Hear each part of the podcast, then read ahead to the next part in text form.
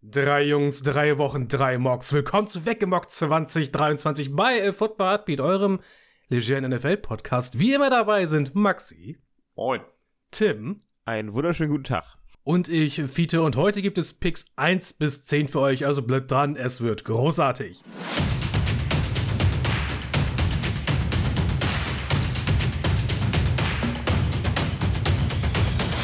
Es ist wieder soweit. Noch drei Wochen ungefähr bis zum Draft. Jetzt habe ich, glaube ich, irgendwie gelogen. Ähm, mehr so zweieinhalb. Ja, das passt schon. Das, drei, das drei passt Wochen ist besser. schon in Ordnung. Das ist, das ja. ist schon nah dran, ja. Äh, und da jetzt wollen wir natürlich, wie die letzten Jahre auch, vor den Wochen bevor es dann wirklich losgeht, äh, unsere Mock-Drafts vorstellen. Und ihr wisst ja, wie das bei uns läuft.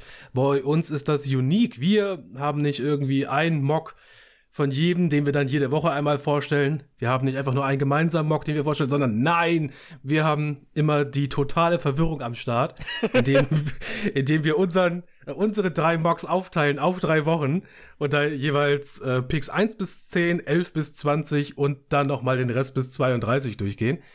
Wie gesagt, maximale Verwirrung immer bei uns, aber wir haben festgestellt, es ist fantastisch. Ja, aber einfach und mal so Stift, Stift und Zettel rausholen und einfach mitschreiben. Genau, einfach mal vollständigen Mock. Einfach mal, wenn ihr, wenn ihr im Zug sitzt oder so, einfach mal eine Excel-Tabelle fertig machen äh, und das Ganze äh, schön mitverfolgen. Ich meine, könnt, könnten wir ja auch selbst machen und als Service zur Verfügung stellen. Vielleicht mache ich das dieses Jahr. Äh, wer weiß. Jungs, wie seid ihr denn dieses Jahr so an den Mock gegangen? Oder gibt es so ein, so ein ähm, Gedanken, der jetzt über eurem fertigen Mock steht? Also der Gedanke von meinem fertigen Mock war, ähm, ich, ich trade nicht, weil das ist mir zu anstrengend. ja, das ist äh, ähm, legit. ja, weil, weil Tim die Sache ist, du fängst einfach. dann irgendwo an und das ist wirklich, wenn du, wenn du irgendwie, nimm mal nur, du machst jetzt einen von den ersten fünf Picks, tradest du weg. Das zieht sich wie so eine, wie so eine Schnur, zieht sich durch, durch den gesamten Mock, zieht sich das dann durch. Also da, was du da alles bedenken musst, was da passiert. Da habe ich keinen Nerv drauf, ich habe Personen zugeordnet, hab mal geguckt, was, was passieren würde, wenn das jetzt einfach mal so stehen bleibt. Und ich denke, das ist auch so ein bisschen legit in der Hinsicht, dass es realistisch ist, was so passieren könnte. Ich denke trotzdem, dass Positionsgruppen ähnlich bleiben äh, und Prioritäten gesetzt werden. Und eigentlich ist das auch ganz interessant, wenn man mal guckt, was so passieren würde, wenn es, weiß nicht, jetzt keine Trades geben würde von Draft-Potenzial. Hm. Ja, ich muss ehrlich gestehen, ich habe mir angeguckt, ähm, jetzt gerade für diese Folge, also wir machen ja nur die Nummer 1 bis 10, also die ersten 10 Draft-Picks. Ähm, erstmal das, das Quarterback-Wirrwarr irgendwie auseinanderkriegen. Ich glaube, der, ja. Rest, der Rest war für mich tatsächlich, äh, was heißt irrelevant, aber ähm, eher zweitrangig. Und ich glaube, erstmal das auf die Kette kriegen, wer kriegt denn jetzt wen, an welcher Stelle, was gibt es da für Uptrades, was gibt es da für Downtrades. Also für mich ging es leider nicht ohne Trade. Insofern, ähm, ja, gucken wir mal, was du daraus gemacht hast, Tim. Also ich bin gespannt. Ich habe wieder den klassischen Fiete-Mockdraft am Start, eine Mischung aus, was würde ich tun und ich möchte die Welt brennen sehen. Das war e egal, äh, was passiert, es gehen jetzt erstmal fünf Tackles in Runde eins. Es ist, es ist wieder sehr, sehr weird und ich habe das Gefühl, ich war noch nie so weit weg von dem, was wirklich passieren wird. äh, aber naja, ich habe nicht vor, Predictive Mockdraft zu machen, weil du hast viel zu wenig Informationen, um irgendwas zu predikten. Deswegen also ist es so ein Ich glaube einfach, äh, ähm, das ist schon so ein bisschen ja. verwirrend, weil das Value von, von Gruppen von uns immer unterschiedlich eingeschätzt wird. Also was bei mir, also es sieht eine, eine Pos Positionsgruppe, die bei mir erstaunlich häufig gepickt wird. Also wirklich über, über erstaunlich. Das könnte sogar passieren, aber es ist auch ein bisschen unwahrscheinlich irgendwann in den hinteren Runden vor allen Dingen. Ja, kleiner Spoiler, es sind Linebacker. Nein. äh, Halfbacks, viele. Halfbacks. Oh ja, fantastisch. Oh boy, ja, es ist, es ist, es ist weird, aber ich freue mich wie immer sehr, sehr darauf und äh, bin sehr gespannt, was ihr euch da zusammengeschustert habt und dass wir uns das gegenseitig vorstellen können. Und ich würde sagen, wir gehen rein. Die Carolina Panthers haben sich ja den First Overall ertradet von den Bears. Und wir alle wissen, dass dann Quarterback gehen wird. Nur die Frage ist, wer geht bei wem? Äh, und ich nehme mal das Privileg vorweg und sag, äh, die Panthers draften bei mir. Alabama Quarterback Bryce Young. Ah, oh, interessant. Ja, mein QB1 im Draft. Da stehe ich zu meinem eigenen Board. Sagt er ganz simpel: er ist der natürlichste Playmaker in diesem Draft. Das zieht mich so am meisten zu ihm. Ich habe nicht gesehen, dass seine Statur ihn irgendwie davon abhält, auch durchzuziehen.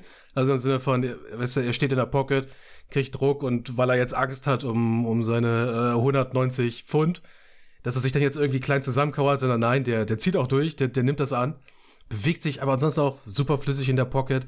Und im Gegensatz zu dem, was man halt so häufig sagt bei der Diskussion CJ, CJ Stroud, es ist früh, gegen Bryce Young, dass Stroud so der, der präzisere wäre, dass er die Krone hat, was Präzision angeht.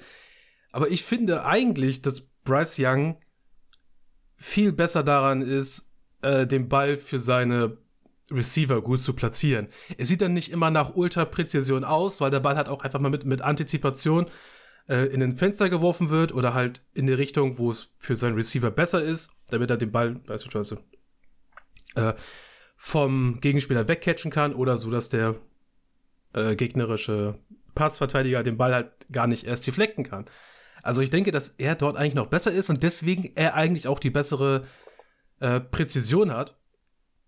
Und ich glaube, dass auch diese ganzen Geschichten mit seiner Größe und seiner Statur ein bisschen damit zusammenhängt, dass er so ein natürlicher Playmaker ist, weil er es halt kennt mittlerweile, ja. Also er spielt ja schon eine ganze Weile unter diesen körperlichen Voraussetzungen und er ist in der Lage, mit seinen Limitationen zu arbeiten und daraus zu kreieren.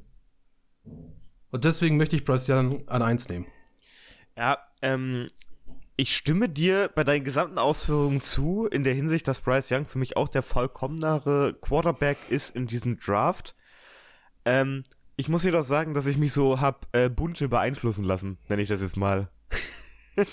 die, das heißt, die Gerüchteküche, die in der NFL ähm, gerade krassiert und auch die Art und Weise, wie sich mit den Quarterback-Talenten von äh, auseinandergesetzt wurde und was so generell die Tendenz sagt, wenn es um diesen ersten Pick von den Panthers geht, ähm, habe ich mich ein bisschen beeinflussen lassen und habe deswegen nicht Bryce Young an eins zu den Panthers geschickt, sondern schicke CJ Stroud dahin, nicht aufgrund dessen, dass er der bessere Quarterback ist, aber es ist aufgrund dessen, dass er vielleicht aus Sicht der Panthers der bessere Quarterback für sie ist.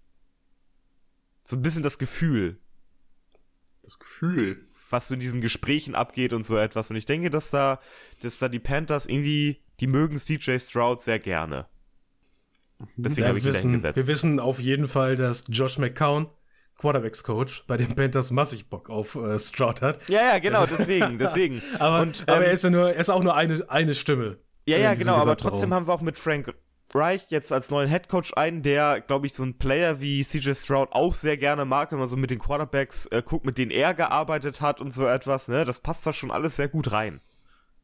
Also ich, ich würde Tim auf jeden Fall insofern zustimmen, als dass Frank Reich auf jeden Fall seine Pocket Passer liebt und CJ Stroud hat ja, auf jeden Fall äh, gezeigt, äh, dass, er, dass er Pocket Passer Potenzial hat, wenn er will. Was ich bei Breeze Young ziemlich gut finde, so als Typus Quarterback und auch auf jeden Fall ähm, besser als bei Stroud ist aktuell, wenn man, wenn man vom Jetzt-Stand ausgeht, nach der letzten College-Saison, ist auf jeden Fall die, die Accuracy, die ist bei Breeze Young auf jeden Fall besser als bei CJ Stroud. Und ich finde, er ist ein deutlich besserer Scrambler. Also der Scramble ist bei, bei Breeze Young von allen College, College Quarterbacks auf jeden Fall mit Abstand am besten. Insofern kommen da, glaube ich, auch immer regelmäßig mal die Kyler Murray oder Russell Wilson äh, Comparisons rein.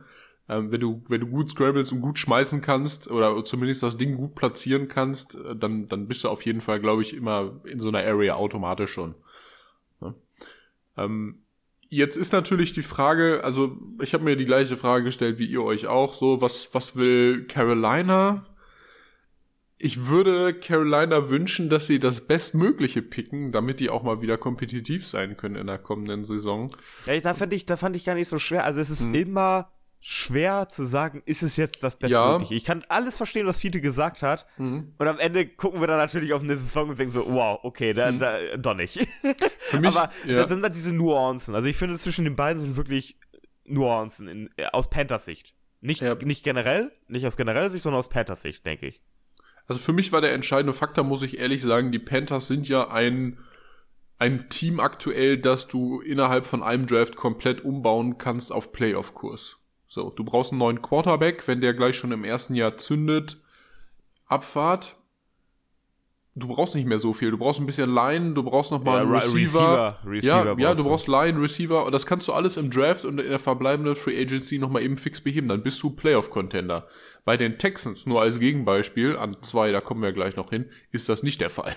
Also da sehe ich die auf jeden Fall nicht. Auch wenn die AFC South vielleicht schwächelt, glaube ich nicht, dass die, wenn sie jetzt ihren Franchise-Quarterback picken, auch wenn der vielleicht schon halbwegs game-ready ist, dass die der nächste Playoff-Contender sind. Da fehlt einfach zu viel, das sind zu viele Baustellen. Und ich glaube, auch aus diesem Grund werden die Carolina Panthers, weil sie ihm Bock haben, jetzt was zu machen, einen Quarterback wählen, der jetzt schon bereit ist. Und ich glaube, CJ Stroud braucht noch ein Jahr. Ich glaube, der muss noch ein Jahr lernen. Also nicht hinter irgendwem, der muss einfach Erfahrung sammeln im Game selbst. Und ich glaube, dass, dass Brees Young ready, ready for NFL ist und ich glaube, deshalb werden sich die Carolina Panthers unter anderem auch für Brees Young entscheiden. Fantastisch. Und damit können wir gleich weitergehen zu den Texans, die du gerade angesprochen hast. Die sind ja auch drastisch auf der Suche nach einem Quarterback. Das wissen wir jetzt alle. Die Panthers haben sie eventuell ein bisschen gesniped jetzt mit dem Trade an 1. Das heißt, man wird sich eventuell mit einem Quarterback zufrieden geben müssen, den man vielleicht nicht wollte. Also hängt davon ab, wenn sie nur einen Quarterback gemocht haben und die Panthers haben den genommen, dann picken die Texans vielleicht gar keinen Quarterback, aber. Ma, zweif zweifle ich stark an bei einer Klasse, die eigentlich ganz gut ist. Ich würde es persönlich nicht machen, aber ich habe äh, eben angefangen, deswegen mache ich jetzt mal zuletzt. Achso, ich kann, äh, also bei mir ist es ja einfach. Ich habe ja gerade gesagt, dass das Brazilian bei mir äh, Top Quarterback Material ist, das du haben möchtest. Das heißt, wenn die Panthers CJ Stroud nehmen, nehmen die Texans natürlich Bryce Young. Das äh, bleibt da gar nicht außer Wahl, ist auch für die eigentlich gar nicht so eine schlechte Alternative. Ja, dann kann ich mich dem gleich mal anschließen. Ähm, bei mir ist es genau eben andersrum. Bei mir kommt CJ Stroud dann an zwei zu den Texans. Aus äh, eben schon genannten Gründen. Sie haben auf jeden Fall noch ein Jahr Zeit. Das ist überhaupt kein Drama, wenn sie das auch brauchen. Ähm, und Stroud hat auf jeden Fall, abgesehen äh, von, von Young, vielleicht sogar noch, noch vor Young die, die besten Anlagen und unglaublich viel Upside, was du aus dem rauskitzeln kannst. Ich finde, dass er auch am Pro Day nochmal gezeigt hat, äh, dass er auf jeden Fall auch Accuracy auf dem Arm hat und auf jeden Fall Juice und Zip. Und ich glaube, dass der auch ein ganz, ganz toller Quarterback in der Liga werden kann. Also, ich glaube an den. Ja, ich schicke auch an zwei zu den Texans. Äh, Ohio State Quarterback CJ Stroud, mein QB2 nach, dem, äh, nach der Tape Study. Ganz easy. Es wird bisher eigentlich schon das meiste gesagt in entweder Comparisons mit Bryce Young oder von, von dir dann, Tim oder Maxi. Ich will zumindest noch mit reinbringen, äh, etwas, das ich wenig höre über, über Stroud, aber ich finde, das sollte man mal sagen. Er ist eigentlich ziemlich gut darin, seine Bälle noch präziser anzubringen, wenn er im Scramble ist. Das gefällt mir sehr gut, das ist, ein, ist gut. Äh, ansonsten bringt er halt so eine, man hat das Gefühl, er bringt Baseline mit, so langweilige Baseline. Man sagt, er ist nicht, ist nicht gerade flashy, aber äh, eigentlich gut in dem, Ey, was er tut. Nehme ich trotzdem. Nehme ich, nehm ich ja. immer. Also das ist doch cool. Ist okay. Ja, aber so ein, so ein bisschen ähm, NFL-Speed antrainieren. Ich habe das Gefühl, da muss er, das, das muss noch passieren. Da sagst du ganz richtig, vielleicht muss er irgendwie sitzen, vielleicht musst du halt gucken, wie, wie schnell entwickelt er sich in, dein, in deinen Camps.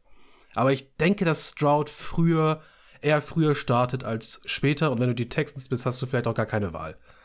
Ja, ich denke, aber ich, das, aber ich denke das dass er das hinkriegt. Auch, also er passt auch ganz gut hinter die, hinter die Texans. Also wir können zumindest froh sein für ihn, dass er sowohl, also egal wo er hinkommt, ob jetzt Panthers oder Texans, dass er dann hinter halb, halbwegs vernünftigen Lines steht, zumindest. Ne? Er, steht, er steht hinter. Die, die, genau, beide, beide Quarterbacks, die wir jetzt, die wir jetzt äh, gepackt haben, stehen da nicht hinter so einem Trümmerhaufen und müssen sich dann erstmal behaupten, wie das in den, äh, in den letzten Jahren so ein bisschen der Fall war mit einigen jungen Quarterback-Talenten, die ein bisschen um ihr Leben gefürchtet haben, wenn sie aufs Spielfeld gegangen sind. Ähm, ich denke, dass wir diesmal für die, für die äh, besser werden. Das ist ja, so eine angenehmere Ausgangssituation. Ja, ist spannend eigentlich. Also sowohl die, die Texans als auch die Panthers geben ihren Quarterbacks, ihren Rookies eigentlich ziemlich gute äh, Offensiven zum, äh, zum Steuern. Ja, ja. Weil es ist bei beiden Receiver-Material da, es ist bei beiden eine gute Offensive Line da. Beide haben äh, einen funktionierenden Running Back Room. Das ist eigentlich sehr spannend. Äh, was siehst du normalerweise nicht, wie du es gerade gesagt hast. Normalerweise äh, muss der frische Rookie Quarterback beim Number One Overall Pick den Karren alleine aus dem Dreck ziehen. Ja, ja, nehmen wir die Bengals mal in den letzten Jahren, äh, als, als, als die Joe Burrow gedraftet haben, war die Line eine Vollkatastrophe. Auch das Jahr danach ja. noch. Also das war, äh, das haben sie jetzt langsam, haben sie das jetzt aufgebaut bekommen. Also die, die, kommen da schon in Teams, die gar nicht so schlechte Bedingungen haben. Ich finde, Max ja das mit den Panthers ganz gut zusammengefasst. In der NFC kannst du halt mit einem jungen Quarterback-Talent jetzt auch schon direkt relativ weit kommen. Ich denke auch. Also gerade in so Divisions, also ich, ich finde, finde die, die Panthers müssen jetzt halt auch angreifen, weil ihre Division einfach low ist. Ja, oder erstmal low bleiben wird äh, wahrscheinlich. Also ja, auf jeden Fall zumindest nicht kurzfristig jetzt in, in der nächsten Saison schon gefixt wird, wenn da jetzt nicht noch ein Wunder passiert. Insofern äh, Attack Now, ganz wichtig. Ja. Ah, sehr schön. Ah, gut, wir sind uns einig, dass, dass die beiden in 1 und 2 gehen werden. Egal jetzt in welcher Reihenfolge, aber. Ja, ich, ich glaube, wir, wir erörtern ja ein, zwei andere QBs noch im, im Laufe der ersten Runde. Ähm, wichtig ist vielleicht hier wirklich dann ihr habt es eben schon gemacht, aber einmal zu betonen, das sind einfach die beiden besten. So, und ich ja. glaube, dass da auch ein Abstand ist zwischen den drei, sage ich jetzt mal, die darauf noch folgen könnten in der ersten Runde. Also ich glaube, dass da eine, eine Gap ist, eine Leistungsgap auf jeden Fall zwischen denen. Ja, Young weg, Stroud weg an Nummer drei picken die Arizona Cardinals. Die haben nun kein Quarterback-Need. Das heißt, es ist natürlich ein spannender Spot für Teams von unten eventuell noch äh, hoch zu traden, um eventuell die Colts zu jumpen. Aber Maxi, was ist denn bei dir an drei passiert? Ja, bei mir an drei. Also für mich gab es mehrere Szenarien. Ähm, das ist einmal natürlich logischerweise Trade, einmal nicht Trade.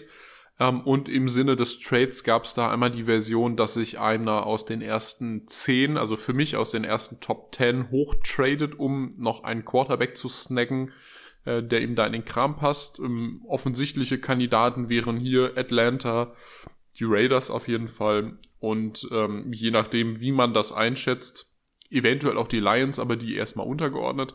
Und ganz naheliegend ist natürlich auf vier, also direkt auf die Cardinals folgend, äh, die Indianapolis Colts, um eben den Spot und ihren möglichen Quarterback zu verteidigen gegen andere Uptrades.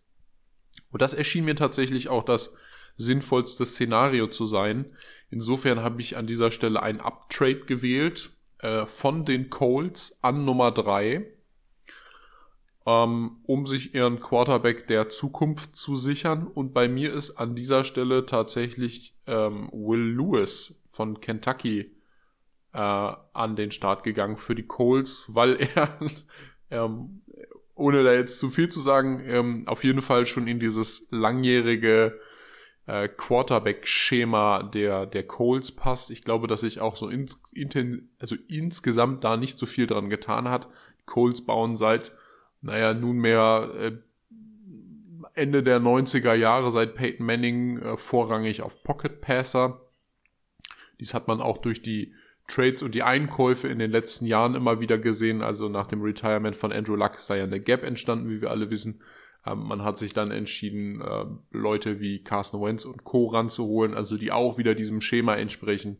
Und ich glaube, dass man an dieser Stelle damit auch weitermachen möchte. Ähm, zu Will Lewis kann man auf jeden Fall sagen, dass er in dieses Tier 2 Quarterback ähm, fällt in diesem, also im diesjährigen Draft. Uh, Will Lewis struggelt so ein bisschen mit der Accuracy. Ähm, Will Lewis struggelt noch so ein bisschen mit seinen Reads auf jeden Fall. Aber Will Lewis ist auf jeden Fall athletisch. Will Lewis hat wahrscheinlich das größte Armtalent im Draft insgesamt ähm, und wäre auch prädestiniert für diese Rolle als Pocket Passer. Was mir ein bisschen fehlt, ich habe jetzt in, in ein paar Draft Predictions gelesen, dass bei Will Lewis eigentlich geschrieben wird, ja, der ist ja eigentlich schon Pro-Ready.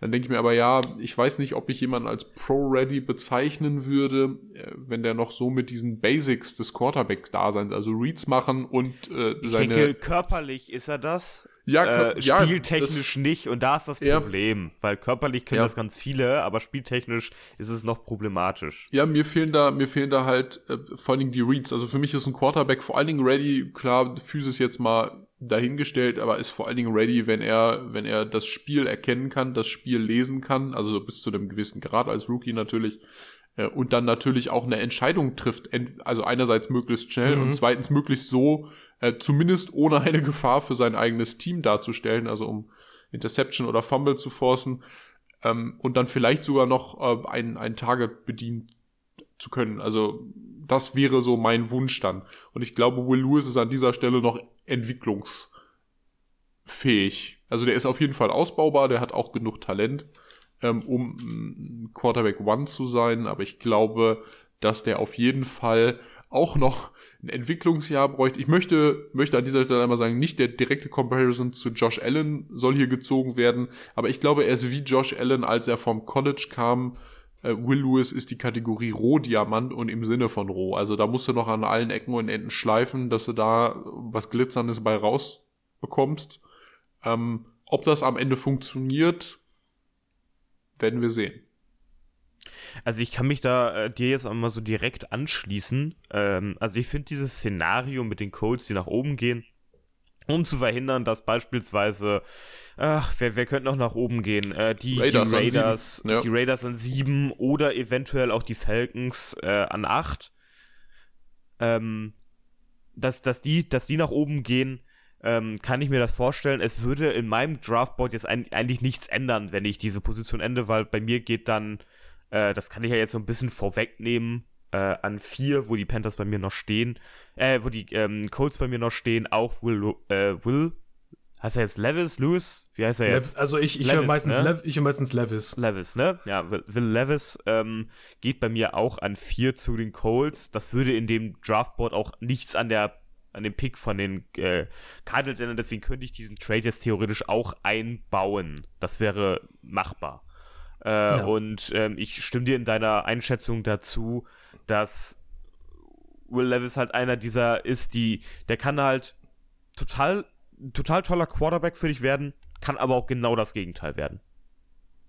Dass du in den ja. nächsten Jahren gucken musst, noch was Neues zu holen. Also der, der hat äh, viel, viel Pro-Potenzial, aber auch ganz viel Potenzial, dass es nach hinten losgeht, wenn er halt nicht diesen Schritt macht, äh, sein, sein, äh, sein, sein Game-Spiel, sein Game-Wissen zu erweitern und zu, ähm, zu verändern und anzupassen. Er hat ganz viel Carson Wentz-Potenzial. Ja, ja, genau, genau. Also wir haben ja dieses, dieses, äh, weiß ich nicht, äh, entweder bist du Carson Wentz oder du bist Josh Allen. Ja, ich glaube, es gibt noch ein Tier dazwischen, aber ich denke, ich denke, dass er, dass er auf jeden Fall genug Potenzial hat, um als Quarterback One in der Liga durchzustarten, wenn er eben an sich arbeitet. Und da ist ja dann auch ein paar, also wirklich ein bisschen die Frage, ähm, arbeitet er an sich selbst oder nicht? Carsten Wentz hat das ja scheinbar nur bedingt getan als Beispiel, denn auch Armtalent ja. und, und Accuracy hatte der ja auch mal. Also ist ja nicht. Ja, und, und dazu kommt ne? halt einfach, dass, dass die Colts den auch irgendwie so die Möglichkeit bleib, äh, bleibt. Die brauchen jetzt irgendwie ein junges Quarterback-Talent mal und da musst du jetzt einfach mal ein bisschen das Risiko eingehen. Das ist einfach so ja, den, also das ist gut aufgedröselt. Es stirbt ihnen finanziell auch einfach sonst die Hoffnung weg. Das muss man ehrlich sagen. Die haben wahrscheinlich eine der teuersten Offensive Lines jetzt über kurz oder lang. Plus die ewige Frage nach dem, wer spielt bei uns eigentlich Left Tackle? Ähm, ja, also du hast recht, da muss jetzt was gemacht werden und ich sehe auch die Coles jetzt in den nächsten zwei, drei Jahren auf jeden Fall noch auf dem kompetitiven Ast, gerade eben aufgrund der schwachen AFC South. Aber wenn die das jetzt nicht mal gefixt bekommen mit ihrem Quarterback an drei oder an vier oder wo auch immer sie dann landen im Draft, äh, dann gut Nacht, Marie. Also es wird jetzt Zeit, was zu tun. Ja, gemäß deiner Ausführung, Tim, nehme ich an, dass die Cardinals an drei bei dir noch da sind. Bei mir sind die äh, Cardinals an drei noch da, äh, weil ich habe da auch drüber nachgedacht. Ich habe ja äh, Trades recht rausgenommen, aber habe natürlich mir auch Gedanken gemacht. Ähm, deswegen ja gerade das nochmal ausgeführt, dass Maxi, äh, da denke ich, dass das sehr realistisch sein könnte, was da passiert. Dieses äh, vorsichtige, leichte nach oben Traden der Colts, um, um äh, ähm, zu verhindern, dass sie übersprungen werden. Äh, bei mir sind die Cardinals noch da und die Cardinals machen natürlich den Move, den sie, denke ich, bei Maxian 4 auch machen. Äh, du nimmst das Beste, was im Draft jetzt gerade noch da ist. was ich auf schnell weiterbringen möchte, und das ist bei mir ähm, Will Anderson, Alabama. Äh, da, das ist ein No-Brainer. Ne? Also den, den nimmst ja. du, wenn er da ist und äh, ist ein Top-Talent. Wenig auszumachen, müsste vielleicht ein bisschen kräftiger vielleicht noch werden oder so etwas, um in der NFL durchzustarten, ist aber schon sehr, sehr strong, auch für seine Größe und so etwas. Also, pff, ja, als Cardinals nimmst du den mit, besonders in der Hinsicht, dass, dass dir da auch alles weggebrochen ist, was da war. Ja. Will Anderson wirkt wie jemand, der dir von Grund auf einfach eine hohe Baseline gibt. Ja, genau. Er, sieht, er, er wirkt nicht wie jemand, der, der bastet, äh, aber er wirkt auch nicht wie jemand, von dem du das Gefühl hast, er ist der nächste Pass Rush Superstar. Also er rangiert, denke ich, nicht auf äh, Nick Bosa oder Chase Young Niveau, so soll aus dem, mal, aus dem Draft heraus. Sagen, soll ich mal sagen, wie er wirkt, Fiete, an dieser Stelle? Er ja. wirkt wie Aiden Hutchinson im letzten Draft. Ja, genau, das Gefühl hatte ich auch. Ja. Ich, ich mag ähm, ich mag ihn lieber als einen Hutchinson, aber diese beiden sind nicht weit auseinander. Mhm. Aber ja, für viele der Konsens beste Non-Quarterback in diesem Draft. Äh, Blue Chipper, eigentlich von allen. Ja, ich, ich denke einfach, du, da, da kannst du trotzdem noch, du hast erstmal eine schöne Baseline, was du auf ja. Edge immer gerne haben, haben willst. Wenn der, wenn er dir deine, weiß nicht, sonst wie viel Sex macht und sonst irgendetwas genug Pressure macht, dann ist alles super. Ey, und vielleicht wächst er noch über sich hinaus, kriegt noch mehr dazu und dann wird er auf einmal richtig top. Egal, aber wenn, du, wenn er seine Base erfüllt, dann hast du alles richtig gemacht mit ihm. Ja. Also das ist einfach die Sache. Ja, doch er wirkt schon wie jemand, der dir konstant zweistellige Sexzahlen ja, ja, holt. genau, ja. Äh, pro, pro Saison. Und vielleicht holst du noch ein bisschen mehr raus. Also ich finde, so, es ist halt, das, das Potenzial ist am Ende noch da, dass er mhm. halt sich als Top-Pass-Rusher in der Liga etablieren kann, denke ich. Wenn du auch gerade so ein bisschen technisch mit ihm arbeitest, sein Repertoire noch ein bisschen ausarbeitest. Aber es gibt sonst nicht viel Schlechtes zu sagen über, äh, über Will Anderson Jr. Und gerade denke ich, das ist wichtig, Tim, was du sagst.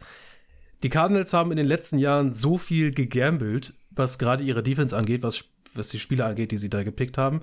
Die brauchen jetzt Spieler, von denen du das Gefühl hast, die geben dir halt safe Ja, selbst, selbst, selbst der TJ Watt Trade damals, äh, den nochmal zu bekommen, war so ein bisschen Gamble und war es ja auch in der Hinsicht, wie, wie oft er gespielt hat für dich. Ja. Also alle Ehre an TJ Watt, aber der hat JJ. das Team da, äh, JJ Watt, nicht TJ, ja, ja, JJ Watt, äh, der hat das Team da jetzt nicht krass weitergebracht. Ja. Das ist so die Sache. Du brauchst ja jetzt mal ein junges, frisches Fleisch, was da die nächsten Jahre diese Position endlich mal besetzt. Ja. Okay, äh, ich habe es vielleicht schon ein bisschen angeteasert, äh, vielleicht auch dadurch, dass ich mich etwas zurückgehalten habe. Bei mir sind die Cardinals an drei nicht mehr da. die, ja Cardinals, die Cardinals haben getradet. Und ich muss ein bisschen schmunzeln, Maxi, weil du hast es ganz, ganz kurz in der Vorbesprechung äh, mal beiseite gedroppt und ich dachte, oh, jetzt sagst du mal nichts dazu, weil du kommst dazu noch. Die Tennessee Titans. Die Tennessee Titans, die traden hoch von 11 auf 3. Boah, das wird und, richtig, das wird richtig teuer.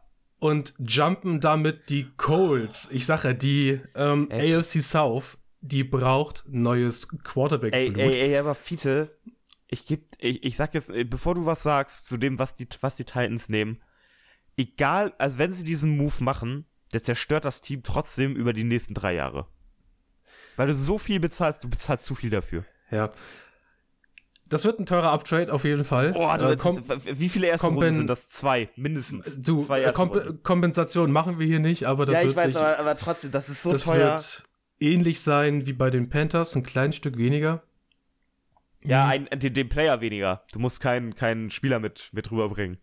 Mhm. Gleiche Picks ohne, ohne, ähm, ohne Player.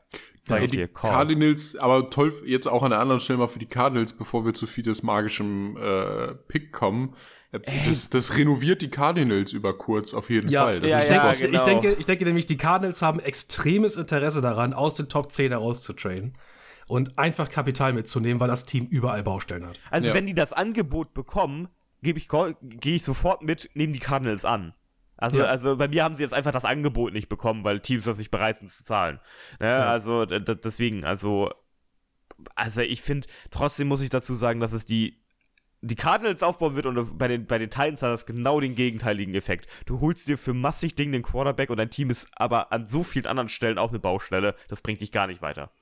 Gar nicht, null. Sorry, ja. ich, ich, ich sehe diesen, ich, also, dann sind die Titans dumm. Das ist richtig dumm. Sorry, ich will diesen Upgrade ich, nicht. Ich, ich löse die Spannung mal auf, denn ich habe noch gar nicht gesagt, wen die Titans jetzt an drei. Wenn picken. sie jetzt keinen Quarterback nehmen, dann hasse ich dich.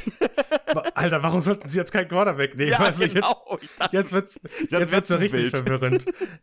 Die Titans an drei picken bei mir Florida State Quarterback oh. Anthony Richardson. Oh, nein, ei, ei, ei, das ist ja richtig schlimm. Ähm, das Spannendste ist, Anthony Richardson geht jetzt bei mir an drei. Er ist mein persönlicher Quarterback 5.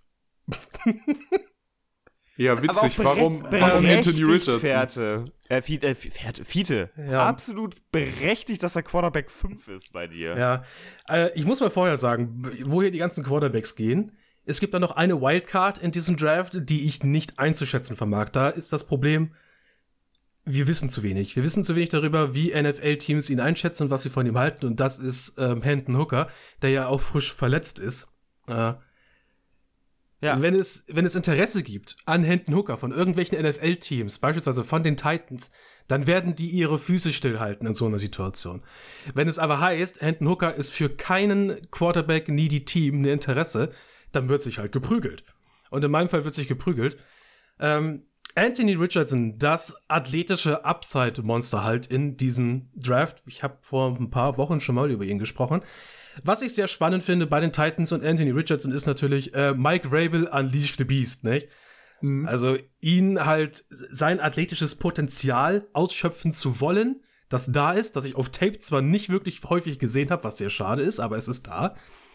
Ähm, dass Mike Vrabel ihn nimmt, dass er Derrick Henry nimmt, dass er dann vielleicht noch ein bisschen was in die Offensive Line reinkloppelt und wir dann zumindest über den Zeitraum, in dem Anthony Richardson auf jeden Fall an seiner Accuracy arbeiten muss, dass wir trotzdem irgendwie eine sehr äh,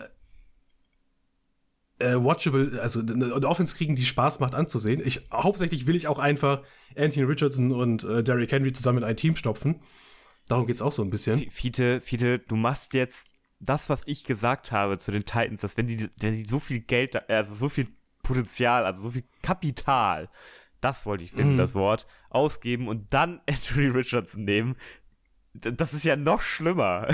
das, ist, das ist echt gar nichts. Anthony Richardson hat, hat vor der Saison 2022 66 Pässe angebracht. 66 und hat dann in der Saison 2022, also jetzt da vor dem Draft, ein Quarterback-Rating von 84,3.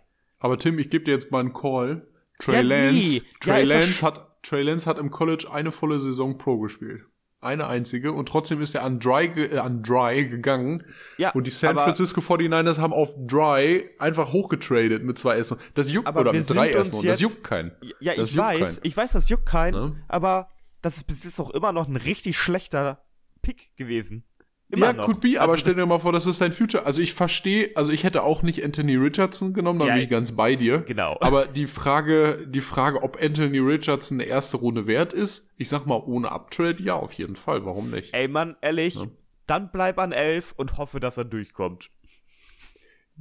Ja, aber wird er wahrscheinlich nicht, denn wir haben ja, ja wir eben haben zwei, zuvor zwei Quarterback needy Teams. Ich wir weiß. haben eigentlich drei Quarterback needy Teams. Ja, aber, aber ist bei mir ist bei mir auch die Sache.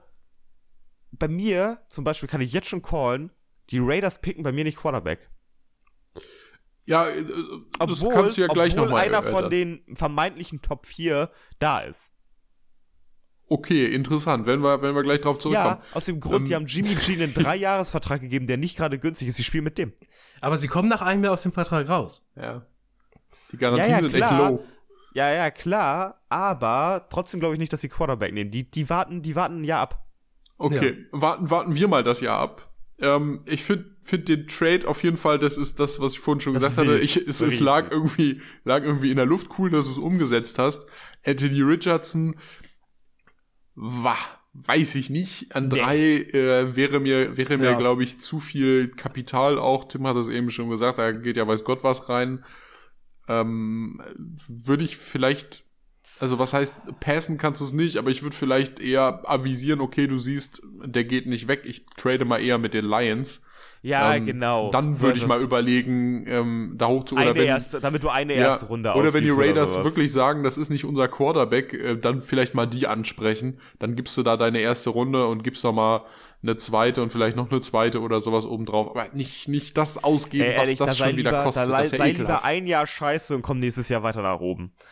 Ja, okay, ich, ich, ja. wir, wir, wir, beenden an, an, dieser Stelle mal den Anthony Richardson Slender, ja. von, von Tims Seite aus.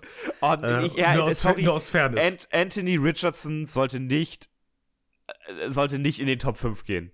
Danach wird äh, er gehen, weil, weil, äh, weil da kommt hier äh, das, was Maxi gesagt hat. Äh, danach sollte er wirklich also er sollte nicht in den Top 5 gehen und er sollte nicht gehen, wenn du dann für zwei Erstrunden-Picks nach oben tradest. Das, das sollte ja nicht der Quarterback sein. Also ich gebe geb an der Stelle, an der Stelle mal einen Call. Ähm, Anthony Richardson hat natürlich, Fiete hat eben schon gesagt, der hat Vorteile, der ist sehr physisch, der hat, ich würde sagen, neben Will Lewis die beste Armstrength und der hat meiner Meinung nach hat er die beste Mobility eben aufgrund seiner, seiner physischen Qualitäten, die ja ähnlich sind wie Cam Newton damals im Draft, ohne hier jetzt einen direkten Vergleich ziehen zu wollen. Das sind sie aber ja, ist ja, der ist hat, absolut berechtigt. Ja, aber der hat natürlich einfach auch, was das angeht, weil er eben im College auch so wenig davon gezeigt hat, viel Upside für ein Team, das sagt, wir wollen unseren Quarterback äh, gerne laufen sehen. Also wir wollen ihn gerne da durch die, durch die Wand hämmern lassen äh, wie es beispielsweise Josh Allen jetzt auch in den letzten Jahren immer getan hat, die damit keine Probleme haben, auch zu sagen, wir spielen eine harte Physi also ein hartes physisches äh, Spiel. Die Frage, wie passlastig das dann ist, lassen wir jetzt mal aus. Ähm, aber die richtig Bock darauf haben, auch den Quarterback da in die Line hämmern zu sehen. Also ich weiß nicht, ob die Titans so ein Team sind. Bis jetzt haben sie ja immer mit, mit Quarterbacks gespielt, die so semi-athletisch waren. Ja. Äh, Richardson braucht auf jeden Fall noch eine ganze Ecke Coaching und du brauchst und du brauchst einen Plan für ihn. Das denke ich ja. ist sehr sehr wichtig. Ey, das Gute äh, ist, die, die Titans haben keine Receiver, die er anschmeißen könnte. Das heißt, das ist nicht so das Problem. Alles klar. ähm, wir gehen zu Nummer 4 über. Ah, den, den, kann ich ja schnell abhaken, den habe ich ja schon gesagt. Ja, dann hau doch mal schnell ja, raus ja, eben. Will, Will Levis geht bei mir an 4 zu den Colts. Also da ändert sich hm. nichts. Jetzt ist es bei euch spannend. Besonders bei Fiete. Ja, äh, ich schließe mich dem einfach an. An ah, Nummer 4 geht bei mir auch. da bei dir. Geht bei mir auch äh, Kentucky Quarterback Will Levis, mein persönlicher Quarterback 4 in diesem Draft. Äh, ich habe, glaube ich, noch kurz ein, zwei Sachen anzusprechen, die noch nicht so gefallen sind bei ihm. Äh, man merkt, dass er auf jeden Fall den besten Arm für die schwierigen Bälle hat, denke ich, in der NFL. Gerade also für diese Hole Shots äh, in Cover 2 oder an die ähm, Out Routes äh, und Comebacks. Ich denke, da ist er eventuell der Beste, wenn er die dann äh, zumindest richtig trifft. Und da kommt wir zu dem, was Maxi gesagt hat. Äh, Decision Making auf jeden Fall ausbaufähig. Muss bei seinem Read schneller werden. Und schwaches Verhalten bei Pocket Pressure. Also am Ende sind wir wieder bei Carson Wentz, wie wir das so hatten. Äh, das Schlechteste, was hier passieren kann, ist er halt busted wie Wentz äh, oder dir vielleicht zwischendurch mal eine MVP-Saison rausholt. Das wäre natürlich fantastisch. Aber ansonsten gefällt er mir halt ein Stück besser eigentlich als Richardson.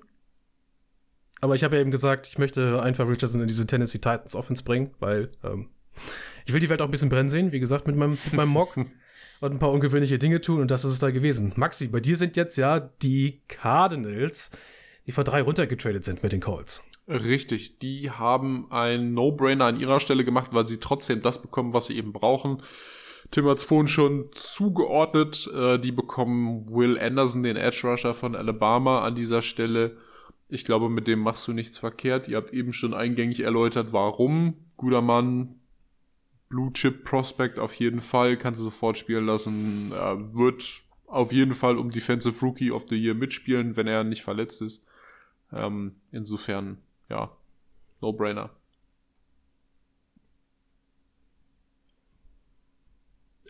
Dann ähm, sind bei mir vier Quarterbacks in Folge gegangen. Pick 1 bis 4. Ach, das ist so zu, wild. Zu, zu, zu, dem hat gleich erstmal, ich bezweifle stark, dass das passiert. Ich glaube ja auch nicht. Äh, aber so ist das ja. Es geht hier nicht darum, irgendwas äh, zu predikten, weil wenn ich dann am Ende was abhaken müsste und was spende, dann spende ich am Ende 0 Euro.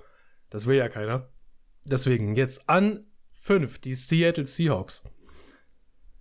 Dann wird's wieder spannend. Ab jetzt geht's so richtig los, wie ich finde. Ja, jetzt, also ja. das ist das Schlimme. Die, so die ersten zwei Picks sind noch cool und danach, danach geht's wild. Danach könnte wild werden. Also egal, in welche Richtung es geht. Sobald da irgendein Trade passiert oder so etwas, ist schon wieder alles durcheinander gewürfelt danach.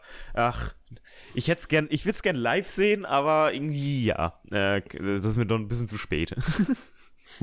Ich, ich mach's hier mal sehr kurz. Die Seahawks sitzen an 5 und freuen sich, dass Will Anderson Jr., der Edge Defender aus Alabama, ah. äh, zu ihnen herunterrutscht. Der beste Edge Defender der Klasse, wie ich finde. Ich mag am liebsten an ihm, dass er eine sehr produktive College-Karriere hatte. Wenn ich äh, produktive Edge Defender sehe, dann äh, macht mein Herz Freudensprünge. Und die Cardinals, äh, die Cardinals, die Seahawks werden sich freuen, dass sie einfach das machen, was die Cowboys sonst immer machen. Einfach nur rumsitzen und warten, bis die ganzen Top-Prospects in ihren Schoß rutschen. Macht an der Stelle, glaube ich, auch sehr viel Sinn, wenn man die Möglichkeit hat in deinem Wenn Szenario. Wenn du an fünf noch Will Anderson bekommst, dann nimmst du den. Nee, das ist dann, du, du hast ja als aus Seahawks Sicht dann ja auch nicht nur, nicht nur den, den besten Edge Rusher, sondern du hast den besten Non-Quarterback der Klasse erwischt. Ja. An fünf. Ne? Weil die anderen vier sich da hochgemaukelt haben. Ähm, es ist auch ein No-Brainer. Nimmst du mit, hast du nur also, gewonnen. Genau, also bei mir sieht das, sieht das recht ähnlich aus wie, wie bei Fiete.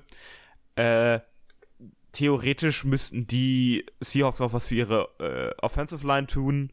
Ähm, die sieht nämlich auch sehr angeschlagen aus, aber die Klasse ist einfach zu schwach, als dass du da jetzt in der ersten Runde was tust. Ähm, deswegen ähm, gehen sie bei mir mit äh, Georgia Defensive Lineman Jalen Carter.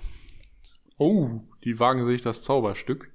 Ja, ich glaube, P Pete Carroll, äh, warte, ist der, der ist jetzt noch da, oder? Ja, ja, der ist nee. noch da. Ja. Nee, ja, also, das, war, das, das war, war, das war, das war, erster, erster, das war der, das war der 1. Ja. April. Ja, ja, das ist eine wilde Sache, wilde Sache. Ähm, also ich glaube, der kommt ganz gut mit so welchen, ähm, extrovertierten Persönlichkeiten, die eigentlich auch mal gern Stress außerhalb des Dings schieben. Und wir müssen darüber reden, dass es, glaube ich, so sein erster Vorfall war. Ne? Also der steht jetzt nicht da regelmäßig und hat im College sonst was gemacht. Also das ist so der, das erste Größere, was passiert ist. Natürlich trage sonst irgendwas, das darf nicht schön geredet werden. Aber ich denke nicht, dass wir davon äh, äh, jemanden reden, der da seine gesamte Karriere eventuell wegschmeißt. Deswegen kannst du dieses Risiko, glaube ich, eingehen. Okay. Und du ja. kriegst, einen, einen, äh, du kriegst wahrscheinlich einen der Top-Defensive-Spieler äh, des Drafts, äh, ne? der, der in einer starken Georgia Defense äh, einer der besten Spieler war. Ja, ich muss ganz ehrlich sagen, off the field Issues, sei es jetzt Autorennen oder sonst eine Sache, zusätzlich zu diesem schlechten Testing auch am Pro Day. Ich weiß, das muss nicht alles heißen, aber der hatte keine athletische Form, der war deutlich über dem Gewicht, was er eigentlich haben sollte im, im Best Case.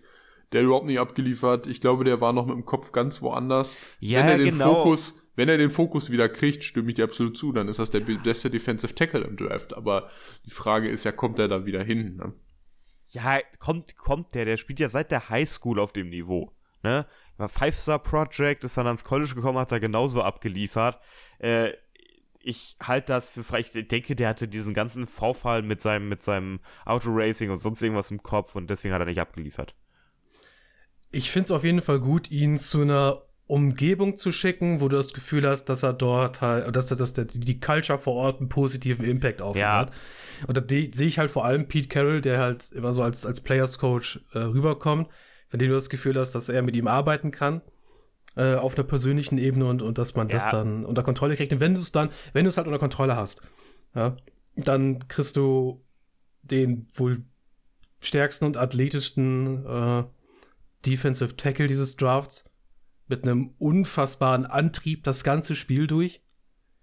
Oder sollte man sich darüber freuen, dass das, äh, genau. dass das zu einem kommen darf nach Seattle, die Stadt des Kaffees in den USA. Wenn man, wenn man auch bedenkt, mit was für Spielerpersönlichkeiten äh, Pete Carroll in den Jahren äh, gespielt hat. Also welche in seinem Team waren. Da waren einige bei, die wirklich durch alle möglichen Sachen aufgefallen sind und der hat da trotzdem ein kontrollierbares Team rausbekommen. Also da sehe ich keine Probleme.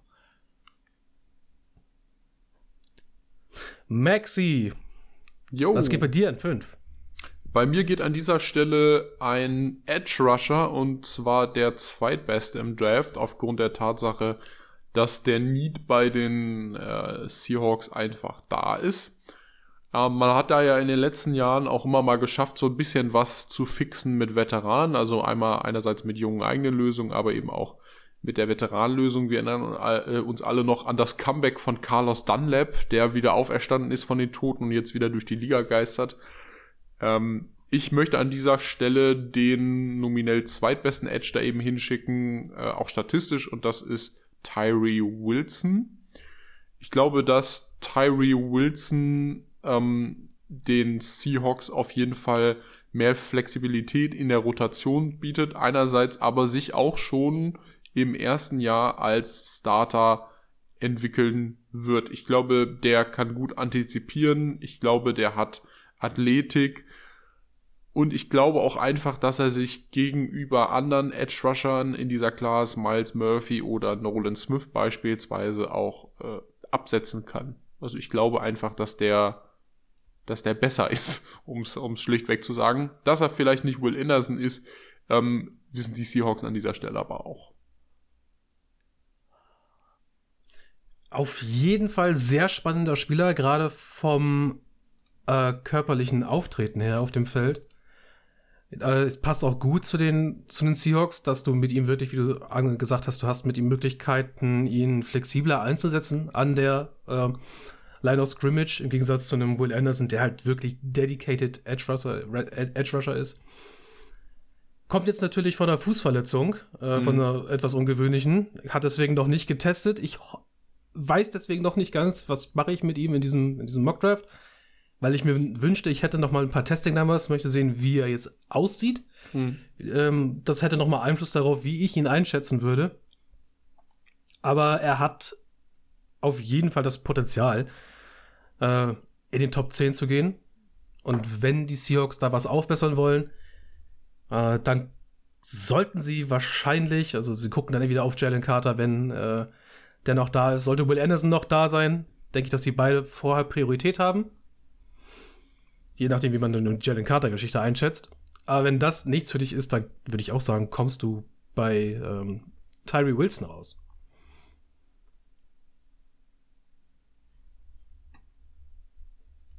Nice. Okay. Ja, jetzt wird's, jetzt wird's schön. Die Detroit Lions sind an 6. Äh, ich habe, glaube ich, eben mit Will Anderson angefangen, deswegen äh, lehne ich mich mal zurück und gucke, was ihr so den Lions zugeschustert habt. Da kommt bei mir der nächste No-Brainer. No-Brainer. Bei, mir, ja. bei mir kommt ein Trade. Äh, wollen wir das, wie staffeln wir das jetzt? Ja, mach den Trade, okay, dann, Maxi. Maxi, Maxi, mach den Trade. No-Brainer no für dich ja. bei den Lions. Spannend. Ja. No-Brainer. Da denkst du nicht groß drüber nach an 6, wenn das noch da ist. Ah, Maxi, ich find, pass auf, dann lass uns doch zuerst machen. Wenn Maxi die ah, Lions stimmt, ja, Trade, ja, ja, genau. Dann, dann machen wir mal zuerst. Bei mir, ich will wissen, wer dein No-Brainer ist. Ja, du sorgst endlich mal für Ruhe auf einer Position, die dir seit Jahren Probleme macht. Äh, du holst Co Cornerback. Ja. Du holst Devin mhm. Witherspoon. Okay. Talent aus dem Draft an Nummer 6, wenn der da ist, nimmst du den. Direkt. Okay. Ja, den. Das ist ein No-Brainer, äh, Fide. Den Cornerback aus Illinois, den habe ich auch an 6 zu den Lions. Ja. Weil wunderbares Cornerback-One-Potenzial. Sehr gut am Ball. Fantastischer Tackler unter, unterschätzte, ähm, unterschätzte, unterschätzter Skill bei Cornerbacks und halt einfach ein Mann für Dan Campbell. Deswegen, ne? Ja. Aber ja, gut, das stimmen wir uns überein. Das ist ja, das ging schnell. Ich wollte gerade sagen, das war ja sehr angenehm. Kann man nicht anders sagen. Ähm, ja, ich ja. glaube, ich glaube, das Problem ist, dass wir bei allen Cornerbacks ist, ob er, ob er alle 17 Games spielen kann, aber ich glaube, weiß nicht, welche Cornerbacks gibt es, die das können in der NFL heutzutage. Also äh, die Position versuch, äh, fordert irgendwie immer Opfer, aber äh, mein Gott, der hatte eine ähnliche Saison 2022 wie Source Gardner 2021. Das kann man nochmal erwähnen. Ja, vielleicht noch kurz was zu den Lions an sich und diesem Draft. Ich habe nachgedacht, wo haben sich die Lions jetzt hingesteuert mit ihrem, mit ihrem Kader? Und jetzt sind sie in einer Situation, wie ich finde, in der der Kader zu gut ist, als dass du plötzlich einfach einen Rookie-Quarterback äh, einschleust, der es dann nicht auf die Reihe kriegt. Und, ja, du, ja. Dann diesen, und du dann diesen Kader verbrennst über zwei, drei Jahre. Deswegen bin ich jetzt schon der Meinung, auch wenn ich ihn nicht verteidigen möchte, aber ich denke schon, dass sie mit Jared Goff versuchen, so viel wie möglich zu tun. Und das heißt, du musst um Jared Goff so viel wie möglich herum aufbauen, sowohl in der Offense als auch in der Defense. Und deswegen okay. gehen sie bei mir halt auch Non-Quarterback und äh, adressieren Position of Need und auch eine sehr äh, Position mit sehr viel Value in der NFL und das ist Cornerback. Man muss aber auch sagen, dass Jared Goff in der zweiten Saisonhälfte besser aussah als in der ersten. Da haben die, da haben die Lions auch einige Spiele gewonnen. Das heißt, da steckt doch ein bisschen was hinter. Ja, ich, ich glaube, dass, dass Jared Goff ausreicht, um dir die Playoffs zu schaffen. Genau wie ein Jimmy G in 49ers Haus nochmal ausgereicht hat. Ähm, weil er perfekt in das System passt. Der bedient genau das, was man von ihm verlangt. Und das kann Jared Goff ja auch. Also insofern ich glaube, ich glaube, dass die Lions auch erstmal noch ein bisschen mit Goff gehen werden. Ja. Insofern du nicht zu viel von ihm verlangst. Das ist wahr. Und wenig Pressure, wenn es geht. Ja. So, Maxi, er erleuchte ähm, uns. Ich erleuchte euch und zwar traden an dieser Stelle aus Sicherheitsgründen die Atlanta Falcons von 8 auf 6 hoch eine andere Art von Trade an dieser Stelle kann ich mir nicht vorstellen, weil die Lions es aufgrund des, des hohen Kapitals auch in der ersten Runde nicht nötig haben, so weit runter zu traden, um äh, gute Prospects gehen zu lassen. Ähm, ich glaube, dass die Falcons denen aber ein attraktives Angebot machen werden, von 8 an 6 zu traden. Wie gesagt, du hast nur die Raiders vor dir, die ähm, bei denen sehe ich drei Positionen, die in der ersten Runde von denen bedient werden könnten. Und ich glaube, die Falcons wollen sicher gehen, dass es nicht äh, Variante 1 mit Quarterback ist. Und äh, deshalb wird an dieser Stelle von den Falcons Anthony Richardson aus Florida ausgewählt. An 6 zu den Falcons. Ähm, aus eben schon genannten Gründen. Der ist interessant für die NFL, der hat auf jeden Fall Upside. Die Frage ist, äh, was machen wir am Ende aus ihm? Und ähm, ja, ich glaube, dass die Lions eben als Kompensation, was was Nettes erhalten werden, nichts Bahnbrechendes, ähm, aber einfach auch nochmal ein bisschen bolstern. Vielleicht sogar auch aufgrund der Tatsache, dass sie dieses Jahr viel Kapital haben fürs nächste Jahr, das wissen wir ja noch nicht, oder sowohl als auch. Ähm, aber acht ist auf jeden Fall noch eine vertretbare Position, also zwei Plätze zurück mit den Raiders dazwischen. Ähm, deshalb dieser Downtrade von den Lions. Geht es dir vor allem auch darum, die Raiders dann zu, zu jumpen? Äh, es geht nur darum, die Raiders zu jumpen, weil die Raiders meiner Meinung nach in den Top 10 das einzige verbliebene Team sind, das äh, auf jeden Fall noch einen Quarterback snaggen würde, wenn sie vielleicht auch nicht dafür traden müssen, weil das Draftkapital bei den Raiders, was heißt rar gesät ist, aber auf jeden Fall wichtig ist, ähm, gerade auch im neueren General Management, äh, um, um die Raiders zu sanieren. Denn da muss ja jetzt was passieren. Du hast deinen Quarterback vielleicht sogar mit Jimmy G, aber der ist jetzt auch nicht sitzt jetzt auch nicht im festen Sattel. Du kannst viel gebrauchen, aber ich finde, es gibt drei Positionen eben in diesem Draft, die bedient werden sollten, wenn es möglich ist. Das ist, wie gesagt, einerseits Quarterback, weil es die wichtigste Position im Spiel ist. Ähm, und Jimmy G halt immer nur eine B-Waren-Option ist. Ähm, und zu den anderen beiden kommen wir gleich, wenn es dann um Position 7 geht. Ja, ja, aber, aber ich finde auf alle Fälle kann ich diesen Trade verstehen. Also, also so psychologisch gesehen. So, die, die Falcons wollen vor die, ja. vor die mhm. Lions, äh, äh, vor die, äh, vor die Raiders und ähm, geben deswegen Pickpotenzial aus, um dann äh, ihren Quarterback zu bekommen, weil sie unbedingt einen brauchen. Ja.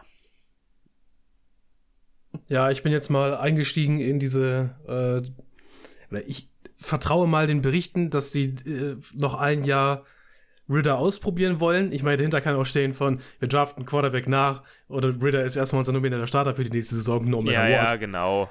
Also, das muss man gucken, wie man das interpretiert. Also, für mich sind die Falcons trotzdem starkes Quarterback-Material. Vielleicht sogar ja. noch stärker als die Raiders. Ja, könnt, also ich kann das sehen, dass die Falcons so einen Move machen. Auch gerade an, auch an 6, denke ich, dass das vielleicht ein spannender Punkt ist. Aber wer, wer geht denn jetzt überall? Also Anthony Richards geht's bei dir dann, ne? Ja, die ja. anderen drei drei, also sprich die ersten beiden aus dem Tier sind ja sowieso weg und Will Lewis als erster aus dem zweiten Boah, Tier das könnte, das, das könnte aber auch wieder dazu führen, dass die Fakes halt in drei Jahren genau wieder so dastehen. Ey, du, das kann so zu ziemlich allem führen, aber ja, ja. das, äh, ich sag mal, jeder, der Anthony Richardson draftet, muss damit leben, dass es, äh, dass es ich sag mal, eine 50-50 Chance ist, dass der relativ früh aussortiert werden muss, ne? Also, dass du dich nicht vier Rookie-Jahre mit dem rumquälst auf Dauer. So viel dazu. Mhm. Ähm, eine Frage an sieben. Habt ihr da was geändert oder glaubt ihr, dass die Raiders einfach mal einen Vernunftpick machen? Das wäre mal schön entgegengesetzt. Die Raiders machen bei Jahren. mir einen Vernunftpick. Oh, erzähl uns von der Vernunft, Tim. Ja, ich habe gerade angefangen. Ich könnte die anderen anfangen. Viele, erzähl du uns von der Vernunft der Raiders. Es ist für mich ein vernünftiger Move. Ob es für alle anderen ein vernünftiger Move ist, müsste man etwas debattieren. Aber bei mir nehmen die Raiders an sieben Oregon Cornerback Christian Gonzalez. Oh, Peter, ich schließe mich an. Ich komme mit. Fantastisch. Mir geht an Weg 7 auch Christian Gonzalez äh, zu den äh, Raiders. Obwohl, warte, jetzt muss ich mal betonen, obwohl Anthony Richardson noch da ist. Weil, ja. weil Christian Gonzalez ist die bessere Variante, auch wenn du Quarterback Need hast. Du solltest nicht Anthony Richardson nehmen. An Raiders Stelle. Hm. Es wird ihn jemand nehmen. Es könnte auch sein, dass die Raiders das machen. Aber ich, ich glaube, du bist damit schlauer an Raiders, in Raiders Hausen, wenn du einen guten Quarterback nimmst. Obwohl Christian Gonzalez, der braucht auch noch ein bisschen Coaching. Aber der könnte ein richtig guter werden. Ja. Der braucht also, noch ein bisschen, bisschen, bisschen Development, aber ansonsten ist das, sieht das schon ganz gut aus. Ja, ich glaube. Ta ja. äh, tatsächlich haben die Raiders ja ein Team, das sich an vielen Stellen nicht schlecht liest. Ja. Also und da, wo es sich am schlechtesten liest, das ist definitiv äh, die Cornerback-Position. Und da jetzt, wie ich finde, halt den nächstbesten Corner mitzunehmen. Der, ich meine, wir haben eine, eine, Klasse voller guter Cornerbacks. Äh, wir sind gesegnet dieses Jahr. Äh, aber da finde ich den nächstbesten mitzunehmen, der halt körperlich alles mitbringt, was du für die wahrscheinlich athletisch anspruchsvollste Position in der NFL brauchst. Ähm, und wenn du das halt dann aufcoachen kannst, hast du mit dir auf jeden Fall äh, einen 1A Boundary Corner äh, mit dabei, der dir mal langfristig das Problem lösen kann, dass du schon seit Ewigkeiten nicht ordentlich adressieren konntest.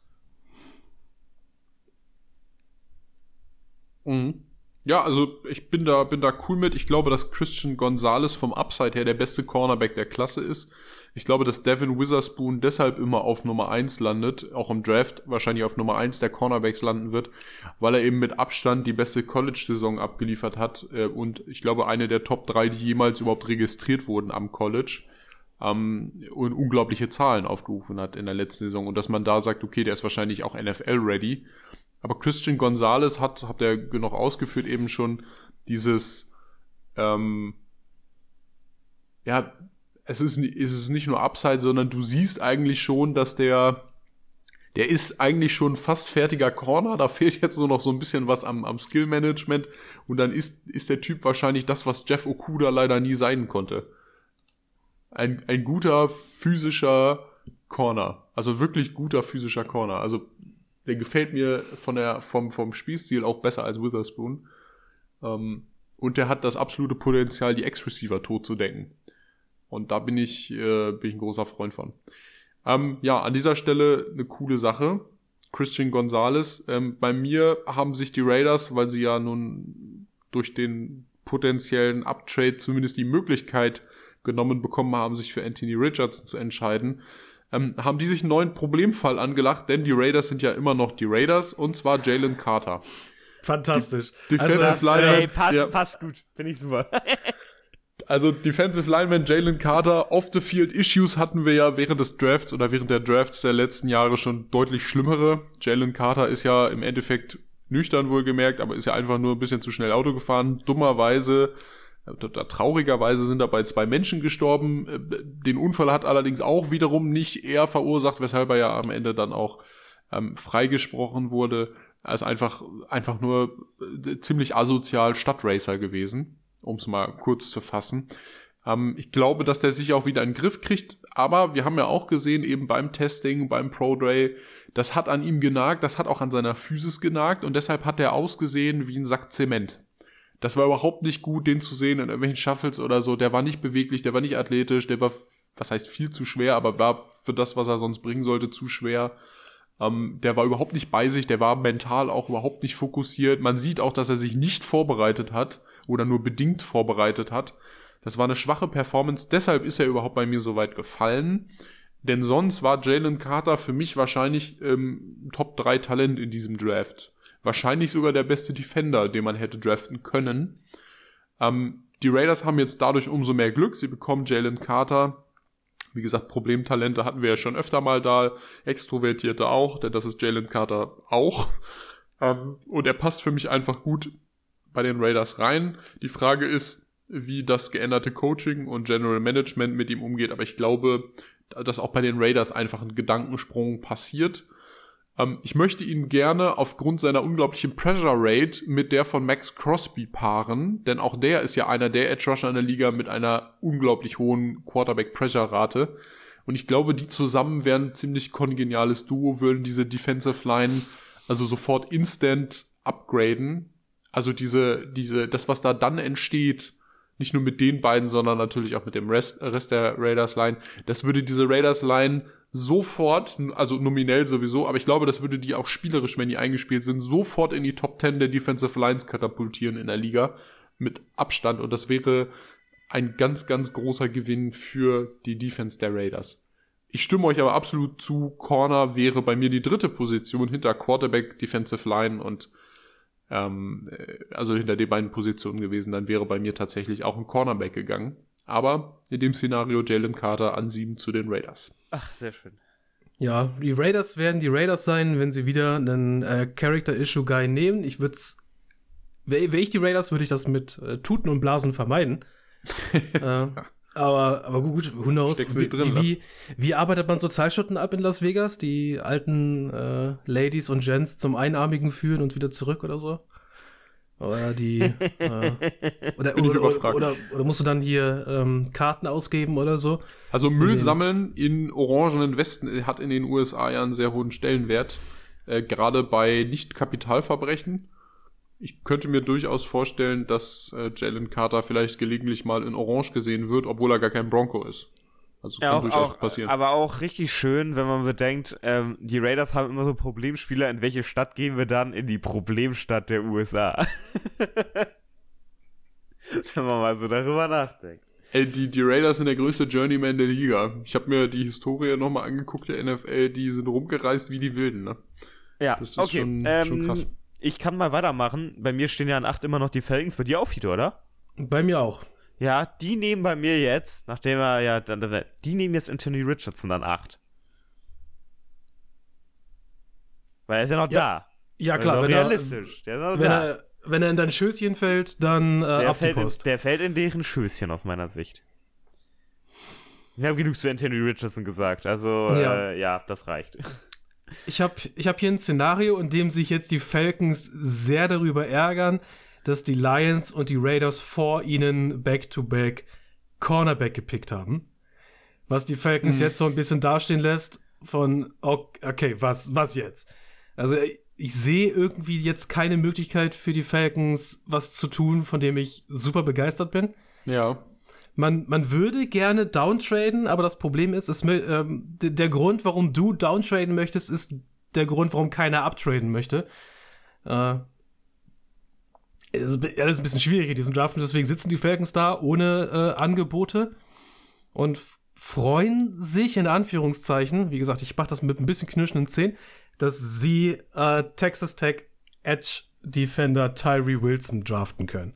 Hm. Ja, weil auch die können äh, seine Variabilität an der Line auf jeden Fall gebrauchen und seine, äh, seine Physis. Das ist auch das, wo gefühlt sich die Line hinentwickelt hat, diese Offseason zu ähm, wir lassen uns jetzt hier nicht mehr rumschubsen, sondern wir machen euch so das, das Leben so schwer wie möglich. Äh, das brauchen die Falcons auf jeden Fall, denn es ist ja schon seit langem Vollkatastrophe da vorne. Und die Hoffnung ist, dass Tyree Wilson äh, das einlösen kann, was er an Versprechungen mitbringt. Oh, finde ich aber gut. Das passt.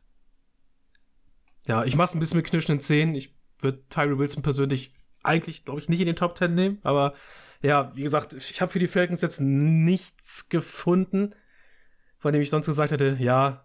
Also die könnten dann natürlich einen Jalen Carter nehmen, der bei mir noch da ist, weil du den halt dann lieber möchtest, was ich ja, verstehen die können auch den dritten Quarterback nehmen, ne? Äh, Cornerback nehmen, also das wäre auch vielleicht realistisch. Aber ah, ja, das vielleicht dann diese Wahl ist, ist Tyree Wilson vielleicht besser. Ja, dritten Corner jetzt ja. an der Stelle möchte ich jetzt nicht nehmen, nachdem halt Back-to-Back Corner gegangen sind. Da sehe ich dann jetzt noch nichts. Also Christian Gonzalez und äh, Devon Witherspoon sind bei mir halt schon äh, easy die beiden besten. dann kommt eine kleine Gap und die willst du dann jetzt, jetzt willst du eigentlich mit anderen Spielern auffüllen. Äh, und der potenzielle Value, den der, der Tariq Wilson mitbringt, äh, ist es, es, es ist, wir reden da halt von Potenzial. Ich meine, alles, in diesem, alles im Draft ist Potenzial. Wir wissen nicht, ob es funktionieren wird, aber bei Tyree Wilson ist es immer noch ein bisschen mehr Projection als bei anderen. Und das frage ich mich häufig. Wo, bei welchen Spielen hast du sehr viel Projection, bei welchen hast du relativ wenig? Äh, und Wilson gehört für mich zu den Leuten, bei denen du relativ viel projecten musst. Deswegen ähm, ja, habe ich da ein bisschen Sand in der Kimme bei dem Pick, aber, aber gut. Ja, ich habe jetzt gesagt, es ist ein schwieriger Pick für mich bei den Falcons. Ich hätte was gerne was Christian machen, ne? Ich hätte gerne, ich hätte gerne Christian Gonzalez genommen, aber das haben die Raiders ihn jetzt halt weggesniped. Für mich tatsächlich an dieser Stelle, ich habe ja die Falcons schon weggetradet, ähm, war Drew Sanders, der Linebacker, noch eine Alternative. Ich weiß, der Value von Linebacker in den Top 10 ähm, hat sich in den letzten zwei, drei Jahren ganz stark verändert. Also man baut da dann doch eher ab verständlicherweise. Ähm, aber ich könnte mir vorstellen, weil eben der Need auf Linebacker unglaublich groß ist und bei mir in so einem Szenario ja jetzt auch schon die beiden Edge Rusher weg sind, Jalen Carter weg ist und so weiter und so fort. Ähm, und die Corner, also du bist nicht mehr der Typ, der sich den Nummer 1 oder Nummer 2 Corner aussuchen darf bei euch ähm, dass man da dann sagt, okay, dann machen wir was ganz anderes und nehmen einfach das Beste an Positionen, wo wir eh Need haben. Der Worth ist natürlich eine andere Geschichte, aber dass man sagt, okay, ich schnapp mir zumindest den besten Linebacker aus dem Draft. Ne? Äh, bei dir sind ja die Lions jetzt an, an 8. Richtig, das war ja auch nur ein Was wäre wenn. Bei mir sind die Falcons weggetradet, bei mir kommen ja. jetzt die Lions. Äh, und ich muss noch dazu, dazu sagen, ich glaube, ich bin gerade ganz kurz gestorben. Warum? Von Linebacker und Drew Sanders? Weil du Drew Sanders Namen in den Mund genommen hast. In den, in den Top 10. Äh, Ey, ich glaube, ich, glaub, ich, ich, kann ich, glaub, ich, schon, ich kann dir jetzt schon sagen, Drew Sanders wird in den nächsten drei Wochen nicht in meinem Mund fallen. Äh, bei mir tatsächlich auch nicht. Er ist nicht in meinem Mockdraft in der ersten Runde ja. dabei. Das, äh, das äh, ich, ich will es ich will's auch auflösen, bei mir auch nicht. äh, ansonsten hätte ich mich noch mal eben kurz ans EKG anschließen müssen und geguckt, ob ich schon auf Null bin. Es ist, es ist tatsächlich nur eine Anmerkung gewesen. So. Okay, ich gut. Ich traue diesen Falcons in dieser, die sind in dieser äh, Hund ohne Kopf-Situation, ja. äh, in dem sie alles beißen, was da ist, und im Zweifelsfall beißen die dann halt auf den Linebacker. Ja, aber da hast du schon erwähnt, es ist ein denkbar schlechtes Jahr, um Linebacker zu draften. Diese Linebacker-Klasse ist unfassbar scheiße. Ja, es ist sehr schwierig, ja. Keine Qualitätsmacher ja. dabei. Ähm, an dieser Stelle, ich weiß nicht, Tim, was hattest du gesagt? Wer geht bei dir zu den Falcons? Bei mir geht Anthony Richardson, der ist noch Bei da. dir geht Anthony Richardson, ach ja, da war er. Oh Gott, oh Gott. Bei Fiete geht Tyree Wilson, der Edge Rusher. Und äh, bei mir geht an 8 äh, durch den Trade, ja runtergetradet, äh, Devin Witherspoon, der erste Cornerback vom Board und damit immer noch die Nummer 1 Wahl der Lions. Also für die Lions eine Win-Win-Win-Situation. Downtrade, Cornerback immer noch der erste der Wahl gewesen, plus nochmal das, was sie auch immer von den Falcons dafür bekommen haben. Ähm, ich glaube, besser hätten sie es dann an dieser Stelle nicht treffen müssen. Wir haben es eben vorhin schon angeschnitten. Ähm, Devin Witherspoon auf jeden Fall die beste College-Saison im letzten Jahr gespielt. Ob er vom Upside her der beste Cornerback ist, bezweifle ich persönlich, aber ich glaube, dass die zumindest jetzt mit einer sicheren Variante gehen, nachdem, nachdem Jeff Okuda so ein Reinfall war vor drei Jahren ähm, und sich deshalb für den jetzt aktuell einsetzbar besten Cornerback äh, des Drafts entscheiden. Kann ich auf jeden Fall nichts gegen sagen. Wenn ich den an sechs schon nehmen würde und du nun per Downtrade noch ein bisschen mehr Kapital rausschlagen kannst aus dem Pick, äh, wäre ich für die Lions super zufrieden, wenn sie an acht äh, Witherspoon mitnehmen können.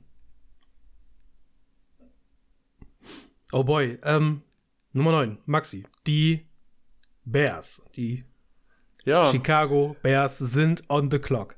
Die Chicago ähm, Bears sind on the clock. Hättest, hättest du gerne das Vorrecht, um, den ähm, Pick deines Teams als ersten machen zu dürfen, oder möchtest du gerne warten und uns ja, dann einfach trashen? mal machen lassen. Einfach mal machen lassen.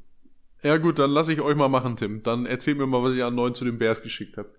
An 9, also ich habe ja gesagt, bei mir geht eine Positionsgruppe erstaunlich häufig. So wie bei viele ja. die Quarterbacks. gehen bei, dir die, bei, gehen bei dir die Cornerbacks oder was? Bei mir gehen die Cornerbacks wie wild, oh, kann ich euch sagen. Äh, ja. Joey Porter Jr. an ähm, Nummer 9 zu den äh, Carolina, äh, Carolina, zu den, äh, ich lese gerade den Trade, deswegen zu den äh, Bears. Der dritte verbliebene große Cornerback. Ja, genau. Also, ähm, der, der, der macht halt, also, der, der bringt halt vieles mit. Also, der muss noch ein bisschen, bisschen, ähm, ja, ein bisschen in Spur gebracht werden, aber ich denke trotzdem, dass man da jemanden hat, der dir viel Potenzial bringt. Besonders in der Sache, dass er sogar, äh, ähm, wenn er, wenn er wirklich als Cornerback, das klingt jetzt so ein bisschen blöder, wenn er als Cornerback es bei dir nicht schafft, hast du immer noch einen groß, wahrscheinlich ziemlich guten Safety sonst äh, gedraftet. Ja, wir haben doch gerade Safety gedraftet. Den will ja, ich nicht. Ja, ja, ist halt so. Aber trotzdem, also alternativ hast du da immer noch was stehen. Und ich glaube trotzdem, dass Joey Porter dir ähm, viel Talent bringt, was du unbedingt brauchst bei äh, den Bears. Das ist wahr, ja. Spannend, einfach äh, ihm schon mal äh, zu unterstellen, wenn du scheiterst, kannst du Safety spielen. Ja, kann er, uh, kann er ja, aber das ist so, so, so, ja. so, ein Ding, das könnte er machen. Der ist ein guter Run-Defender auch. Ja, selten äh, sowas, aber nichtsdestotrotz ein spannender Spieler. Ja. Äh, ich weiß nicht, wie spannend er für die Bears ist. Kann Maxi ja vielleicht, vielleicht mal sagen. Ja. Ähm, ich sehe ihn mit seinem Skillset eher woanders. Also wir haben jetzt viele Corner, die halt gerade sehr gut sind äh, in, in Man-Heavy-Schemes hauptsächlich. Das ist ein bisschen ungewöhnlich an dieser. An, Effi, ich muss dazu ähm, sagen, ich habe mich ein bisschen wenig in die Schemes eingelesen, ja. da hatte ich jetzt nicht so viel Zeit für. Ja. deswegen deswegen finde ich halt Witherspoon und Gonzales so spannend, weil sie für mich so ein bisschen etwas unspezifischer sind von dem, was sie, mhm. was sie, was sie, äh, für was für ein Scheme sie brauchen.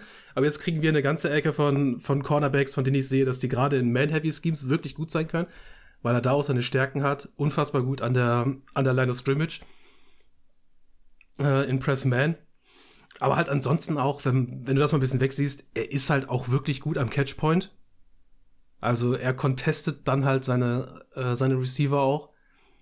Und er bringt halt auch körperlich alles mit, was du dieses, äh, was du mittlerweile von einem Cornerback sehen willst in der, in der NFL. Was äh, ja, Frame angeht, genau. was länger, also was seine Arme angeht, was sein äh, Frame angeht, was seine, äh, was sein Testing angeht. Mhm. Ich, auf jeden Fall für mich ein Top 15 Prospect. Also bei mir geht das halt, weil Cornerback ja. bei mir sehr hohen Value hat, in dem, was du herausbekommst, was wir auch die letzten Jahre gezeigt haben. Gehen die bei mir früher als andere Positionsgruppen. Ja, ja, verstehe ich. Ich habe äh, Weil die Klasse value, halt einfach auch so gut ist, ne? Also ja, wir haben so eine ich, gute Cornerback-Klasse. Ja, ich value Cornerback ja auch relativ hoch. Mhm. Ähm, ich sehe das auf jeden Fall, ja, ja. Cornerback. Mhm. Fiete. okay, let's go. Erlöse uns. Ja. Neun oder zehn ist, denke ich, das Limit für diesen Spieler. Ich glaube nicht, dass er noch weiterfallen sollte. Und das ist halt Georgia, Interior Defensive Lineman Jalen Carter. Ei, bei mir ei, an neun zu den Bears diese Defensive Line braucht immer noch so viel Hilfe. Ich weiß, dass man gerne den nächsten Cornerback-Spot adressieren möchte, damit man da vielleicht Z ist, aber die ganze Defense ist auch irgendwo eine Einheit. Du willst den Cornerback das Leben nicht unnötig schwer machen, indem er den, das Play sechs Sekunden covern muss, weil die Defensive Line halt einfach keinen Durchschlag hat. Und da möchte ich jetzt ansetzen und den Durchschlag mit Jalen Carter bringen. Wie gesagt, ich denke, dass 9 zu den Bears oder 10 zu den Eagles für mich wahrscheinlich das, äh, das Ende ist von Jalen Carter, bis wohin er erwarten müsste im Draft. Hm. Bin mir nicht sicher, ob für die Bears das zutrifft, was ich eben über die Seahawks gesagt habe, als ich gesagt habe, ich hätte ihn gerne irgendwo in der Position, wo du äh, wo du schon eine etablierte Kultur hast, wo du auch Leute hast, von denen du weißt, dass sie das können. Bei den Bears bin ich mir etwas unsicher. Ich glaube, dass die Bears eigentlich noch im Prozess sind, äh, sich da was aufzubauen. Dass er ja, deswegen würde ich es verstehen, wenn du Jalen Carter aus Character Concerns dann nicht nimmst. Aber jetzt nehme ich ihn halt dafür, dass er jetzt an Nummer 9 äh, der Spieler ist mit dem äh, höchsten Impact oder mit der höchsten Impact-Möglichkeit in der Defensive Line, in der Interior Defensive Line. Äh, und dass du jetzt einfach auch mal davon profitierst. Äh, weißt du, dass hier der, der, das, ähm, Laramie Tanzel-Ding, ja. Manchmal profitierst du auch einfach davon, dass gewisse Spieler irgendwelchen Unfug machen vor dem Draft, sie rutschen und plötzlich rollen sie bei dir halt einfach ähm, in den Pick etwas später, wo er eigentlich nie hätte sein sollen. Am Ende löst sich alles auf, alles ist äh, wunderbar. Wir müssen uns nie wieder Gedanken über Jalen Carter als Charakter machen und er ist einfach nur äh, ein wirklich guter Defensive Lineman in der Liga. Das wäre natürlich der Top-Ausgang für die Bears, denke ich, in dem Fall. Aber Maxi, was denkst du denn so darüber? Ja, also diese Jalen Carter-Situation, ähm, ja, ich würde da nicht Nein sagen, um ehrlich zu sein, aufgrund des Talents, weil der Junge halt, wie ich ja schon gesagt habe, für mich der beste Defender eigentlich so von der Qualität her im Draft ist. Ähm, der würde auch aus Investitionsgründen sicherlich noch ein Jahr warten können. Was heißt warten können? Also auf den Durchbruch der Bears, äh, wenn sie eben noch im Aufbau sind, wie du eben gesagt hast. Ähm, das sehe ich tatsächlich auch so. Die Frage ist natürlich, rutscht er so weit? Ich glaube nicht. Äh, Tim glaube ich auch nicht. Ähm, bei dir rutscht er jetzt so weit. Ähm, du hast aber auch gesagt bis neun oder zehn maximal. Das glaube ich wer, auch. Also, also, bei mir ist er an Jalen Carter. Genau. Also ich glaube glaube auch Jalen Carter ist ein, ein ziemlich safer Top 10 Pick und ich glaube sogar eher ja, Top, Top 7, Top 8 Pick auf jeden Fall, weil er eben so viel Qualität hat.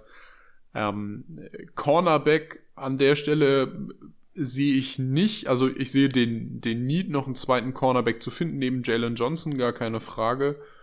Ähm, aber man hat letztes Jahr sich dazu entschieden, Kyler Gordon zu draften und ich finde, auch dem sollte man ein zweites Jahr geben. Das erste Jahr war äh, absolutes Mittelmaß, ähm, überhaupt nichts Beeindruckendes oder so. Aber ich könnte mir vorstellen, dass da vielleicht nochmal im folgenden Jahr eine Schippe draufgelegt wird und das wäre dann sehr schön, weil man sich dadurch ersparen würde, vielleicht noch einen weiteren Cornerback, äh, Cornerback zu draften. Diese Situation mit, dann spielt er halt Safety, würde ich nicht. Nein, das war nur eine, da war nee, nur eine nee, Option. Nee, nee, nee. Also auch, also auch, also ich sehe das nicht irgendwie, gerade für die Bears-Situation jetzt nicht irgendwie als großen Vorteil aufgrund der Tatsache, dass man erfolgreicher Jaquan Brisker letztes Jahr gedraftet hat. Und ich denke, dass der irgendwann im Folgejahr von Eddie Jackson dann auch die Position des Free Safeties übernehmen wird, ähm, weil er die Qualität und das Talent hat. Und Eddie Jackson hat ja letzte Saison auch eine erstaunlich gute Saison gespielt, ähm, obwohl dann verletzt. Ähm, ich könnte mir vorstellen, dass dann da irgendwie das anders abgelöst wird. Und wie gesagt, nur für einen Safety eine erste Runde so hoch. Nein, der ist ja kein Safety, der ist Cornerback. Ja, ja, aber ich sag ja, in der Situation, ja, ja. in der von Corner auf Safety wechseln würde, das sehe ich nicht. Sehe ich auch Nein, an der das Position war auch nur eine, Das war auch nur eine Edition, ja. das war nichts, was ich würde ihn auf Cornerback setzen, natürlich. Das war ich, nicht so, so ausgesagt. Ich finde, alle Zeichen stehen gerade tatsächlich auf einer anderen Positionsgruppe und das ist auch hier für die Bears die Free Choice, ähm, weil es der erste ist und das ist Offensive Tackle aus folgenden Gründen. Ähm, erstmal, weil es der absolute Super-Need ist. Ich glaube, keine Position äh, muss so dringend gedraftet werden ähm, bei den Bears, egal jetzt wo, aber es muss gedraftet oder aufgebessert werden wie Tackle. Du hast beim Braxton Jones einen guten Tackle nachgedraftet, auch sehr spät letztes Jahr. Das war wie immer so ein später Glückspick. Mhm der Bears, den sie ja immer mal zwischendurch haben, wenn die ersten schon nicht richtig anzünden. Tevin Jenkins hat aber jetzt gestern bekannt gegeben, dass er von Tackle, also letztes Jahr Right Tackle, äh, switcht auf Guard, äh, also von Left Tackle ursprünglicher switcht auf Left Guard. Also der wird diese, diese Gruppe um Cody Whitehair, Lucas Patrick und Nate Davis so ein bisschen entlasten. Äh, Lucas Patrick wird dabei wahrscheinlich Center weiterbleiben, dafür haben sie ihn ja geholt letztes Jahr. Ähm, aber die, die, die Rotation dahinter ist ja sehr dünn besetzt. So, du hast genau vier Guards dahinter noch ähm, für alle Positionen tatsächlich. Das ist zu wenig. Insofern äh, wird, wird Jenkins dann auf Left Guard, denke ich, rausrücken. Cody Whitehair kann sich dann eigentlich aussuchen, äh, ob, er, ob er Right Guard spielt oder ob er in der Rotation bleibt und alles andere löst sich dann so ein bisschen selbst auf. Dadurch wird die Interior Defensive Line deutlich stabiler. Wir haben ja gesehen, im Run-Blocking letztes Jahr lief es sehr gut schon. Also die sind ein eingespieltes Team. Das hat gefunzt. Wenn du Tevin Jenkins Qualität, die er ja als Run-Blocker vor allen Dingen eben auch hat, dann richtig nutzen kannst, dann so. Dadurch wird aber, jetzt kommen wir mal zurück zum Draft, eine Position auf Tackle frei. Braxton Jones traust du sicherlich auch mal ein Jahr Left Tackle Starting zu. Äh, einfach um zu gucken, ob er das schafft. Ansonsten kann er ja weiter, weiter Right Tackle spielen, ist überhaupt kein Problem. Und du draftest dir jetzt eigentlich deinen zweiten Starting Tackle nach, den du unbedingt brauchst. Das macht auf jeden Fall nicht nur das Running Game besser, sondern vor allen Dingen eben das Passing Game, bei dem du ja schon jetzt ein Top Nummer 1 Wide Receiver rangekriegt hast in DJ Moore. Also du hast deinen Nummer 1 Receiver, du hast einen Nummer 2 Receiver in Daniel Mooney äh, und du hast auch Nummer 3 Receiver in Chase Claypool und dem, was dahinter folgt. Also du bist jetzt eigentlich erstmal gut aufgestellt. Du hast zwei äh, Running Backs mit Herbert und, und Deontay Foreman, die funktionieren können, die auch mal eine 1000-Yard-Saison machen können, wenn es sein muss. Ähm, und jetzt geht es eigentlich darum, finde das letzte Piece für deine Offensive Line, damit das ganze Offensivspiel funktioniert. Und das ähm, ist für mich hier der Ansatz gewesen, um das einmal zu erörtern. So, und jetzt die Frage, ähm, was glaubt ihr denn, wen ich genommen habe? Es gibt für mich zwei Tackles, die da an dieser Stelle in Frage kommen. Willst du denn jetzt ganz gezielt einen rechten Tackle draften? Nee, ich will einen Tackle draften, der eventuell, sofern Braxton Jones das nicht schafft, auch Left Tackle starten kann. Das wäre mir eigentlich lieber, weil man eben den ersten Tackle im Draft auch nehmen kann. Die Tackle-Klasse bietet meiner Meinung nach genau zwei Tackle, die es die aktuell würdig sind, sage ich jetzt mal vorsichtig, ja, Starting, Starting, Starting Left Tackle zu spielen. Das ist einerseits Paris Johnson von der Ohio State, ähm, der ein ziemlich guter Protector für CJ Stroud über weite Strecken war, auch in den letzten Jahren. Und das ist auf der anderen Seite ähm, mein eigentlicher Favorit Peter Skoronski, den wir ja vor dem Draft über die letzten Monate ein bisschen abgehypt haben. Der ist dann wieder ein bisschen gefallen, auch in, in manchen Predictions ähm, weil er, weiß ich nicht, die Arme waren nicht lang genug. Es ist die ewige Rashan Scalator-Diskussion. Ähm, die Arme waren nicht lang genug, die Hände waren nicht groß genug. Ähm, der aber auch genau wie Rashawn Slater Northwestern spielt oder gespielt hat. Ähm, genau. Also meine Entscheidung ist tatsächlich, tatsächlich zwischen diesen beiden gefallen. Ähm, und ich habe mich tatsächlich für die sicherere Wahl, also für den fertigeren Left Tackle oder potenziellen Tackle entschieden, der aber auch gleichzeitig noch alle anderen Positionsgruppen abdecken kann, weil er alles spielen kann und schon gespielt hat im College. Und das ist Peter Skoronski. Paris Johnson kann an dieser Stelle vielleicht mit mehr Upside betrachtet werden, also als potenzieller besserer Left Tackle, wenn man den voll ausspielen kann von seinem Talent her. Peter Skoronski, habe ich ja eben schon gesagt, kann aber alles spielen und ist, ich glaube, instant zumindest ein Right Tackle als Starter, wenn nicht sogar ein Left Tackle, das wäre besonders schön. Ja, ich habe mich so gefragt, ob du nach der Tevin Jenkins Geschichte eventuell jetzt ein bisschen Angst davor hast, durch denselben Prozess nochmal gehen zu müssen, indem du einen nominellen Tackle draftest und dann feststellst, du musst ihn eventuell zurückziehen auf die Interior. Obwohl ich sagen muss, dass eine Interior Defensive Line, die angeführt wird von Peter Skoronski und äh, Tevin Jenkins, mich schon ein bisschen geil macht. Also so ist es nicht. auf jeden Fall. Also so ist es nicht. Nein, mhm. ich meine halt als als ähm, Guard und Center oder Guard Guard. Wäre das, auch interessant, das, ja. Das, das, aber nicht mein Ziel ist, an dieser Stelle. Ich weiß, es ist nicht dein Ziel, aber das ist eventuell die, die, vielleicht ist es die Zukunft, in der sich die Bears dann sehen, indem sie halt wieder einen Tackle gedraftet haben, mhm. ähm, den du dann reinrotieren musst in die Interior, weil du es feststellst, dass es als Tackle nicht reicht. Ja. Ähm, hätte deswegen ein bisschen Angst vor dem Peter Skoronski bei den Bears. Da hätte ich dann vielleicht äh, so gedacht, du nimmst dann vielleicht doch den Paris Johnson oder Broderick Jones mhm. in dem Fall. Mhm. Wobei die Tackle-Klasse auch so aussieht. Also die, die, die Tackle-Klasse ist ein bisschen wie die Edge-Klasse. Wir haben viel Talent, aber es ist eine relativ breite Spitze. N nicht so hohe, breite Spitze, wenn ihr mich versteht. Mhm. Also es gibt wenig Top-Talent, aber es gibt viel Talent. Und da guckst du dann raus, mhm. wen du für dich dann, für wen du dich dann äh, da entscheidest. Dass die Bears auf jeden Fall ähm, Tackle adressieren wollen, sehe ich total. Aber ich habe ja dann gesehen, als ich meinen Pick gemacht habe, äh, dass die, die ist, die ist, eigentlich ist die vorzeigbar. Also, was heißt vorzeigbar, ja? Also, knackt wahrscheinlich die Top 15 nicht, aber ich habe auch das Gefühl, dass sie nicht unter die Top 20 fällt. Uh, und da würde ich dann, glaube ich, wäre ich die Bears später im Draft einfach noch mal gucken Vielleicht halt einen Right Tackle draften und vielleicht noch mal einen Guard holen. Weil Tiefe brauchst du auf jeden Fall, da kommen die Bears nicht drum rum. Ja. Äh, aber den Need adressieren zu wollen, auch einen neuen, das verstehe ich total. Top, ja, und, ja, und dann hat, ähm, es ist endlich passiert, hat Maxi Peter Skoronsky bei den Bears, wie er es schon ja. seit, ja. Äh, seit Monaten haben möchte. Seit Monaten, ja. jawohl. Ich, ich greife das einfach mal auf. An 10, die Philadelphia Eagles. Ja, die, das ist jetzt auch spannend. Also, die hätten so viel machen können.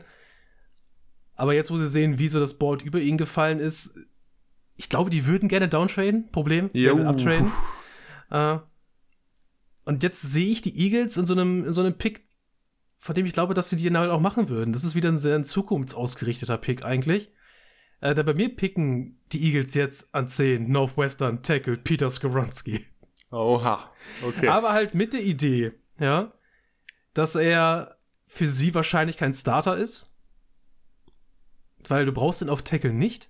Du hast ihn als Depth Piece ähm, in der Offensive Line und du blickst eventuell halt ein Jahr in die Zukunft und musst dich halt nach der Saison wahrscheinlich wieder fragen, was ist mit Jason Kelsey? Hört er auf? Äh, du hast zwar Cam Jurgens schon nachgedraftet, leider hat sich der verletzt, aber jetzt noch einen zusätzlichen, in, für mich jetzt, das ist das Wichtige, Peter Skoronsky als Interior Offensive Lineman zu draften. Also für mich in diesem Fall wäre der erste Center-Guard in diesem Draft, der geht. Äh, damit du das Herzstück dieser Offense, das ist die Offensive Line, so lange wie möglich in einem Top-10-Bereich halten kannst, indem du weißt, sobald einer wegfällt, der nächste steht bereit und kann sofort die Arbeit aufnehmen. Und Peter Skronski ist technisch sauber, furchtbar intelligent, deswegen habe ich auch das Gefühl, er wird wahrscheinlich einen sehr guten Center abgeben. Äh, und halt auch ein sehr guter Runblocker. Also er hat super viel Potenzial, denke ich, in der Interior Offensive Line. Und er wird halt wahrscheinlich nicht gebraucht werden als Tackle bei den Eagles, aber notfalls, ja, notfalls, weil er die Erfahrung aus dem College hat. Wenn dir was wegbricht, slottest du die vielleicht als Tackle und guckst, ob es funktioniert.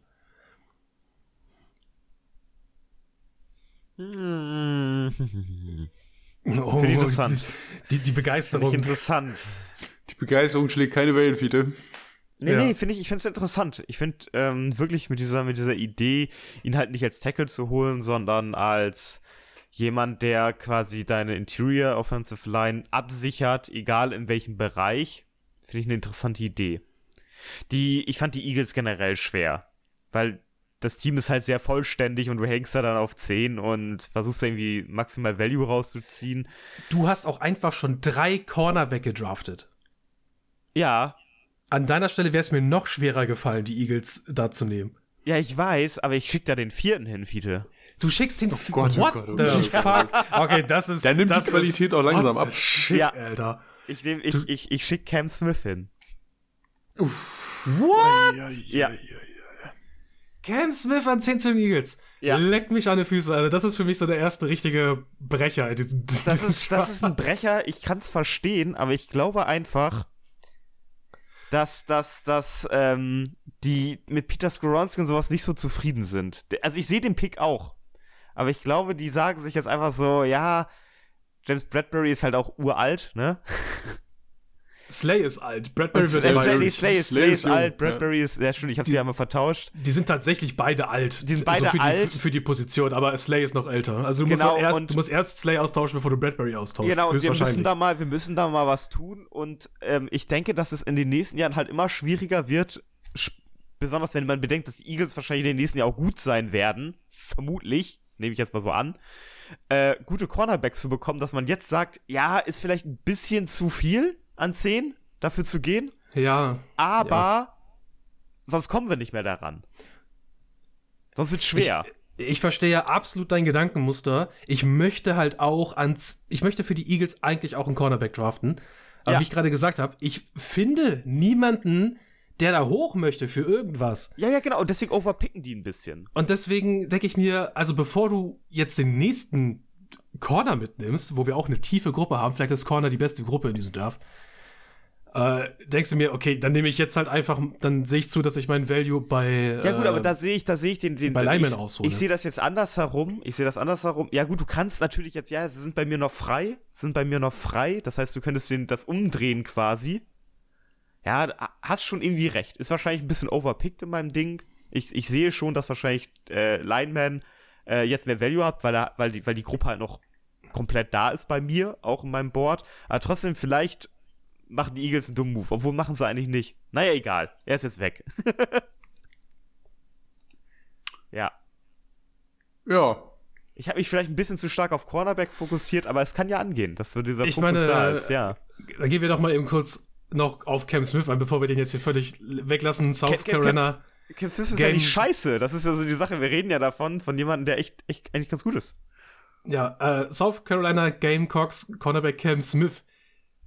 Was ich zumindest daran mag, ist, du musst ihn nicht starten lassen, weil ich denke, dass du ihm noch ganz gut, also dass du ihn halt in einem, wir sagen das immer bei, bei Quarterbacks, ja, aber dass du halt auch von zwei Veterans mit Bradbury und Slay allein durch die Anwesenheit sehr äh, viel lernen kannst. Im Cornerback Room noch ein bisschen was lernst, weil er bringt, er bringt Instinkte mit, wie ich finde. Ja, er ist ein bisschen, er ist, er ist halt roh. Also du musst noch mit, ein bisschen an ihm arbeiten, er muss ein bisschen an seiner Technik arbeiten, er muss ein bisschen daran aufpassen, dass er nicht zu aggressiv ist. Er muss auf jeden Fall noch ein bisschen ähm, Muskelmasse draufpacken. Äh, ja, aber das ist, das ist, das ist ja kein Problem. Das ist easy. Das, das, das wird höchstwahrscheinlich passieren, wenn er in, in, in, die NFL kommt, aber du musst ihn halt noch unter deine Fittiche nehmen und, und ein bisschen abcoachen. Äh, Potenzial ist auf jeden Fall da. Für das, was er jetzt gerade ist, an 10 für die, für die Eagles, da, bisschen, wow, bisschen wie hoch, gesagt, bisschen hoch. da, da, da, da sträube ich mich vor. Äh, aber ich, ich verstehe halt den Gedankengang, der dahinter ist. Ich wiederhole es nochmal. Ich würde so gerne runtertraden an 10 bei den Eagles und Cornerback nehmen. Aber da wiederhole ich, was ich gestern gehört habe. Sam Monster hat das gestern gesagt, weil ich finde, es ist ein wunderbarer Quote für diesen Draft.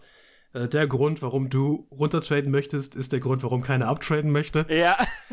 ähm, wir haben nicht genug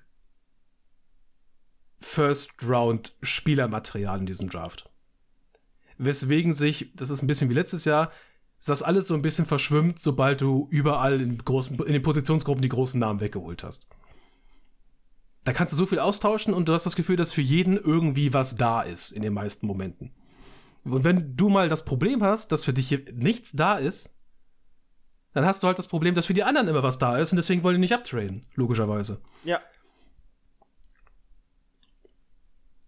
Aber ja, das ist äh, einfach mal sehr solide, der vierte Cornerback in den Top 10 bei dir. Das ist, ist Vier Cornerbacks wild. in Top 10. Ja, das ja, ist wild. Das ist Aber wild. ich, ich, ich sehe einfach den Value da drin. Sehr stark. Ja. Danach dauert es aber auch ein bisschen, bis der nächste Corner kommt. ja, na, ja, natürlich. Hättest du, hättest du jetzt noch mehr untergebracht in den nächsten Top 10, hätte ich auch gesagt, was ist bei dir los? In den äh, nächsten Top 10 geht noch einer. Ja, wo landen wir da? Einer geht noch wieder, kann ich dir schon sagen. Einer, einer geht noch rein. Maxi, wer geht bei dir noch rein? Äh, ja, im Gegensatz zu euch war ich nicht so inflationär unterwegs mit den Cornerbacks äh, an dieser Was Stelle. Ich habe zwei verpickt. Ja, das ist schon inflationär. Ähm, an dieser Stelle geht für mich das der. Das ist nicht inflationär. Ist nicht. Tim, Alter, du verballerst da vier Cornerbacks in Top 10. Was willst du mir erzählen hier? Aber zwei ist nicht inflationär. Du bist wie viele mit seinen Tackeln vor zwei Jahren. Also hör mal ja. auf jetzt. Ja. Tim, Tim, ähm, steht kurz, Tim steht kurz vor der Cornerback-Depression in diesem Draft. Ja. Could be. Also der, der Punkt bei mir ist ja, ähm, ich habe noch den, den Cornerback mit dem meisten Upside, Christian Gonzalez, auf dem Board, deshalb geht er zu den Eagles. Ja, ich verstehe ich verstehe diesen, diesen Howie Rosemanischen Reflex zu sagen, oh, können wir don't traden. Das bringt nochmal mehr Kapital rein. Ich glaube, die Eagles sind jetzt allerdings in der Position im Gegensatz zu letztem Jahr, dass sie aufpassen müssen, was genau sie an Kapital äh, wegtraden, weil sie ja eben auch noch Key Pieces adden müssen, weil das Team nicht mehr so aussieht wie im letzten Jahr ähm, und auch, was heißt einige Lücken aufweist, aber hier und da auf jeden Fall noch verbessert oder zukunftsorientiert ähm, ja bestückt werden kann. Insofern Howie Roseman Füße stillhalten, nicht mehr downtraden. Das Argument, dass hier keiner mehr hochtraden will, kann ich auch verstehen, weil im Regelfall die Quarterbacks, die vielleicht einen hohen Bedarf auslösen, ähm, schon von Bord sind und die gerade, also meiner Meinung nach, die Wide Receiver Klasse nicht so attraktiv ist, als dass man sich für sie in die Top 10 hochtraden müsste. Ähm, denn es gibt sicherlich irgendjemand, der Bock hat, den ersten Wide Receiver von Bord zu nehmen, aber nicht in den Top 10. Deshalb geht bei mir an dieser Stelle eindeutig, aber auch fast als No-Brainer, weil er eben noch da ist, Christian Gonzalez, der Cornerback von Oregon, vom Board an die Eagles. ansonsten sehe ich da für die Eagles tatsächlich gar nicht so viel Spielraum. Ich hätte alternativ gesagt, okay, wenn sie es nicht downtraden ähm, für billig, dann irgendwie noch ein Edge Rusher. Nolan Smith oder so ist ja hier eventuell noch eine Adresse. Um, ähm, aber den Eagles bleibt, wie viele eben du schon hast festgestellt haben. Gonzalez hast du da No-Brainer. Ja, ja, so. aber ansonsten bleibt den, stell dir mal vor, der ist weg, wie in deinem Szenario. Dann bleibt den Eagles nicht so viel Auswahlmöglichkeit, als dass sie sagen können, das ist jetzt instant das, was wir an 10, denn 10 ist ja eine hohe Draft-Position, das ist das, was wir uns auf jeden Fall gewünscht haben für die 10.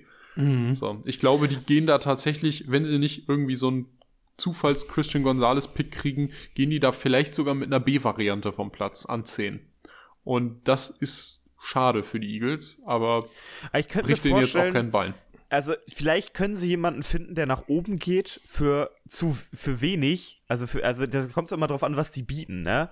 Weil, weil ja. in einigen von unseren Szenarien sind jetzt zum Beispiel die Tackle ja noch da. Dass jemand vielleicht doch irgendwie super heiß ist auf Peter Skoronski oder auf, auf Paris Johnson und sagt, wir müssen irgendwie, weiß nicht, zum Beispiel vor die Titans kommen oder vor den zweiten Pick von, oder vor die Jets oder so etwas oder vor die Patriots.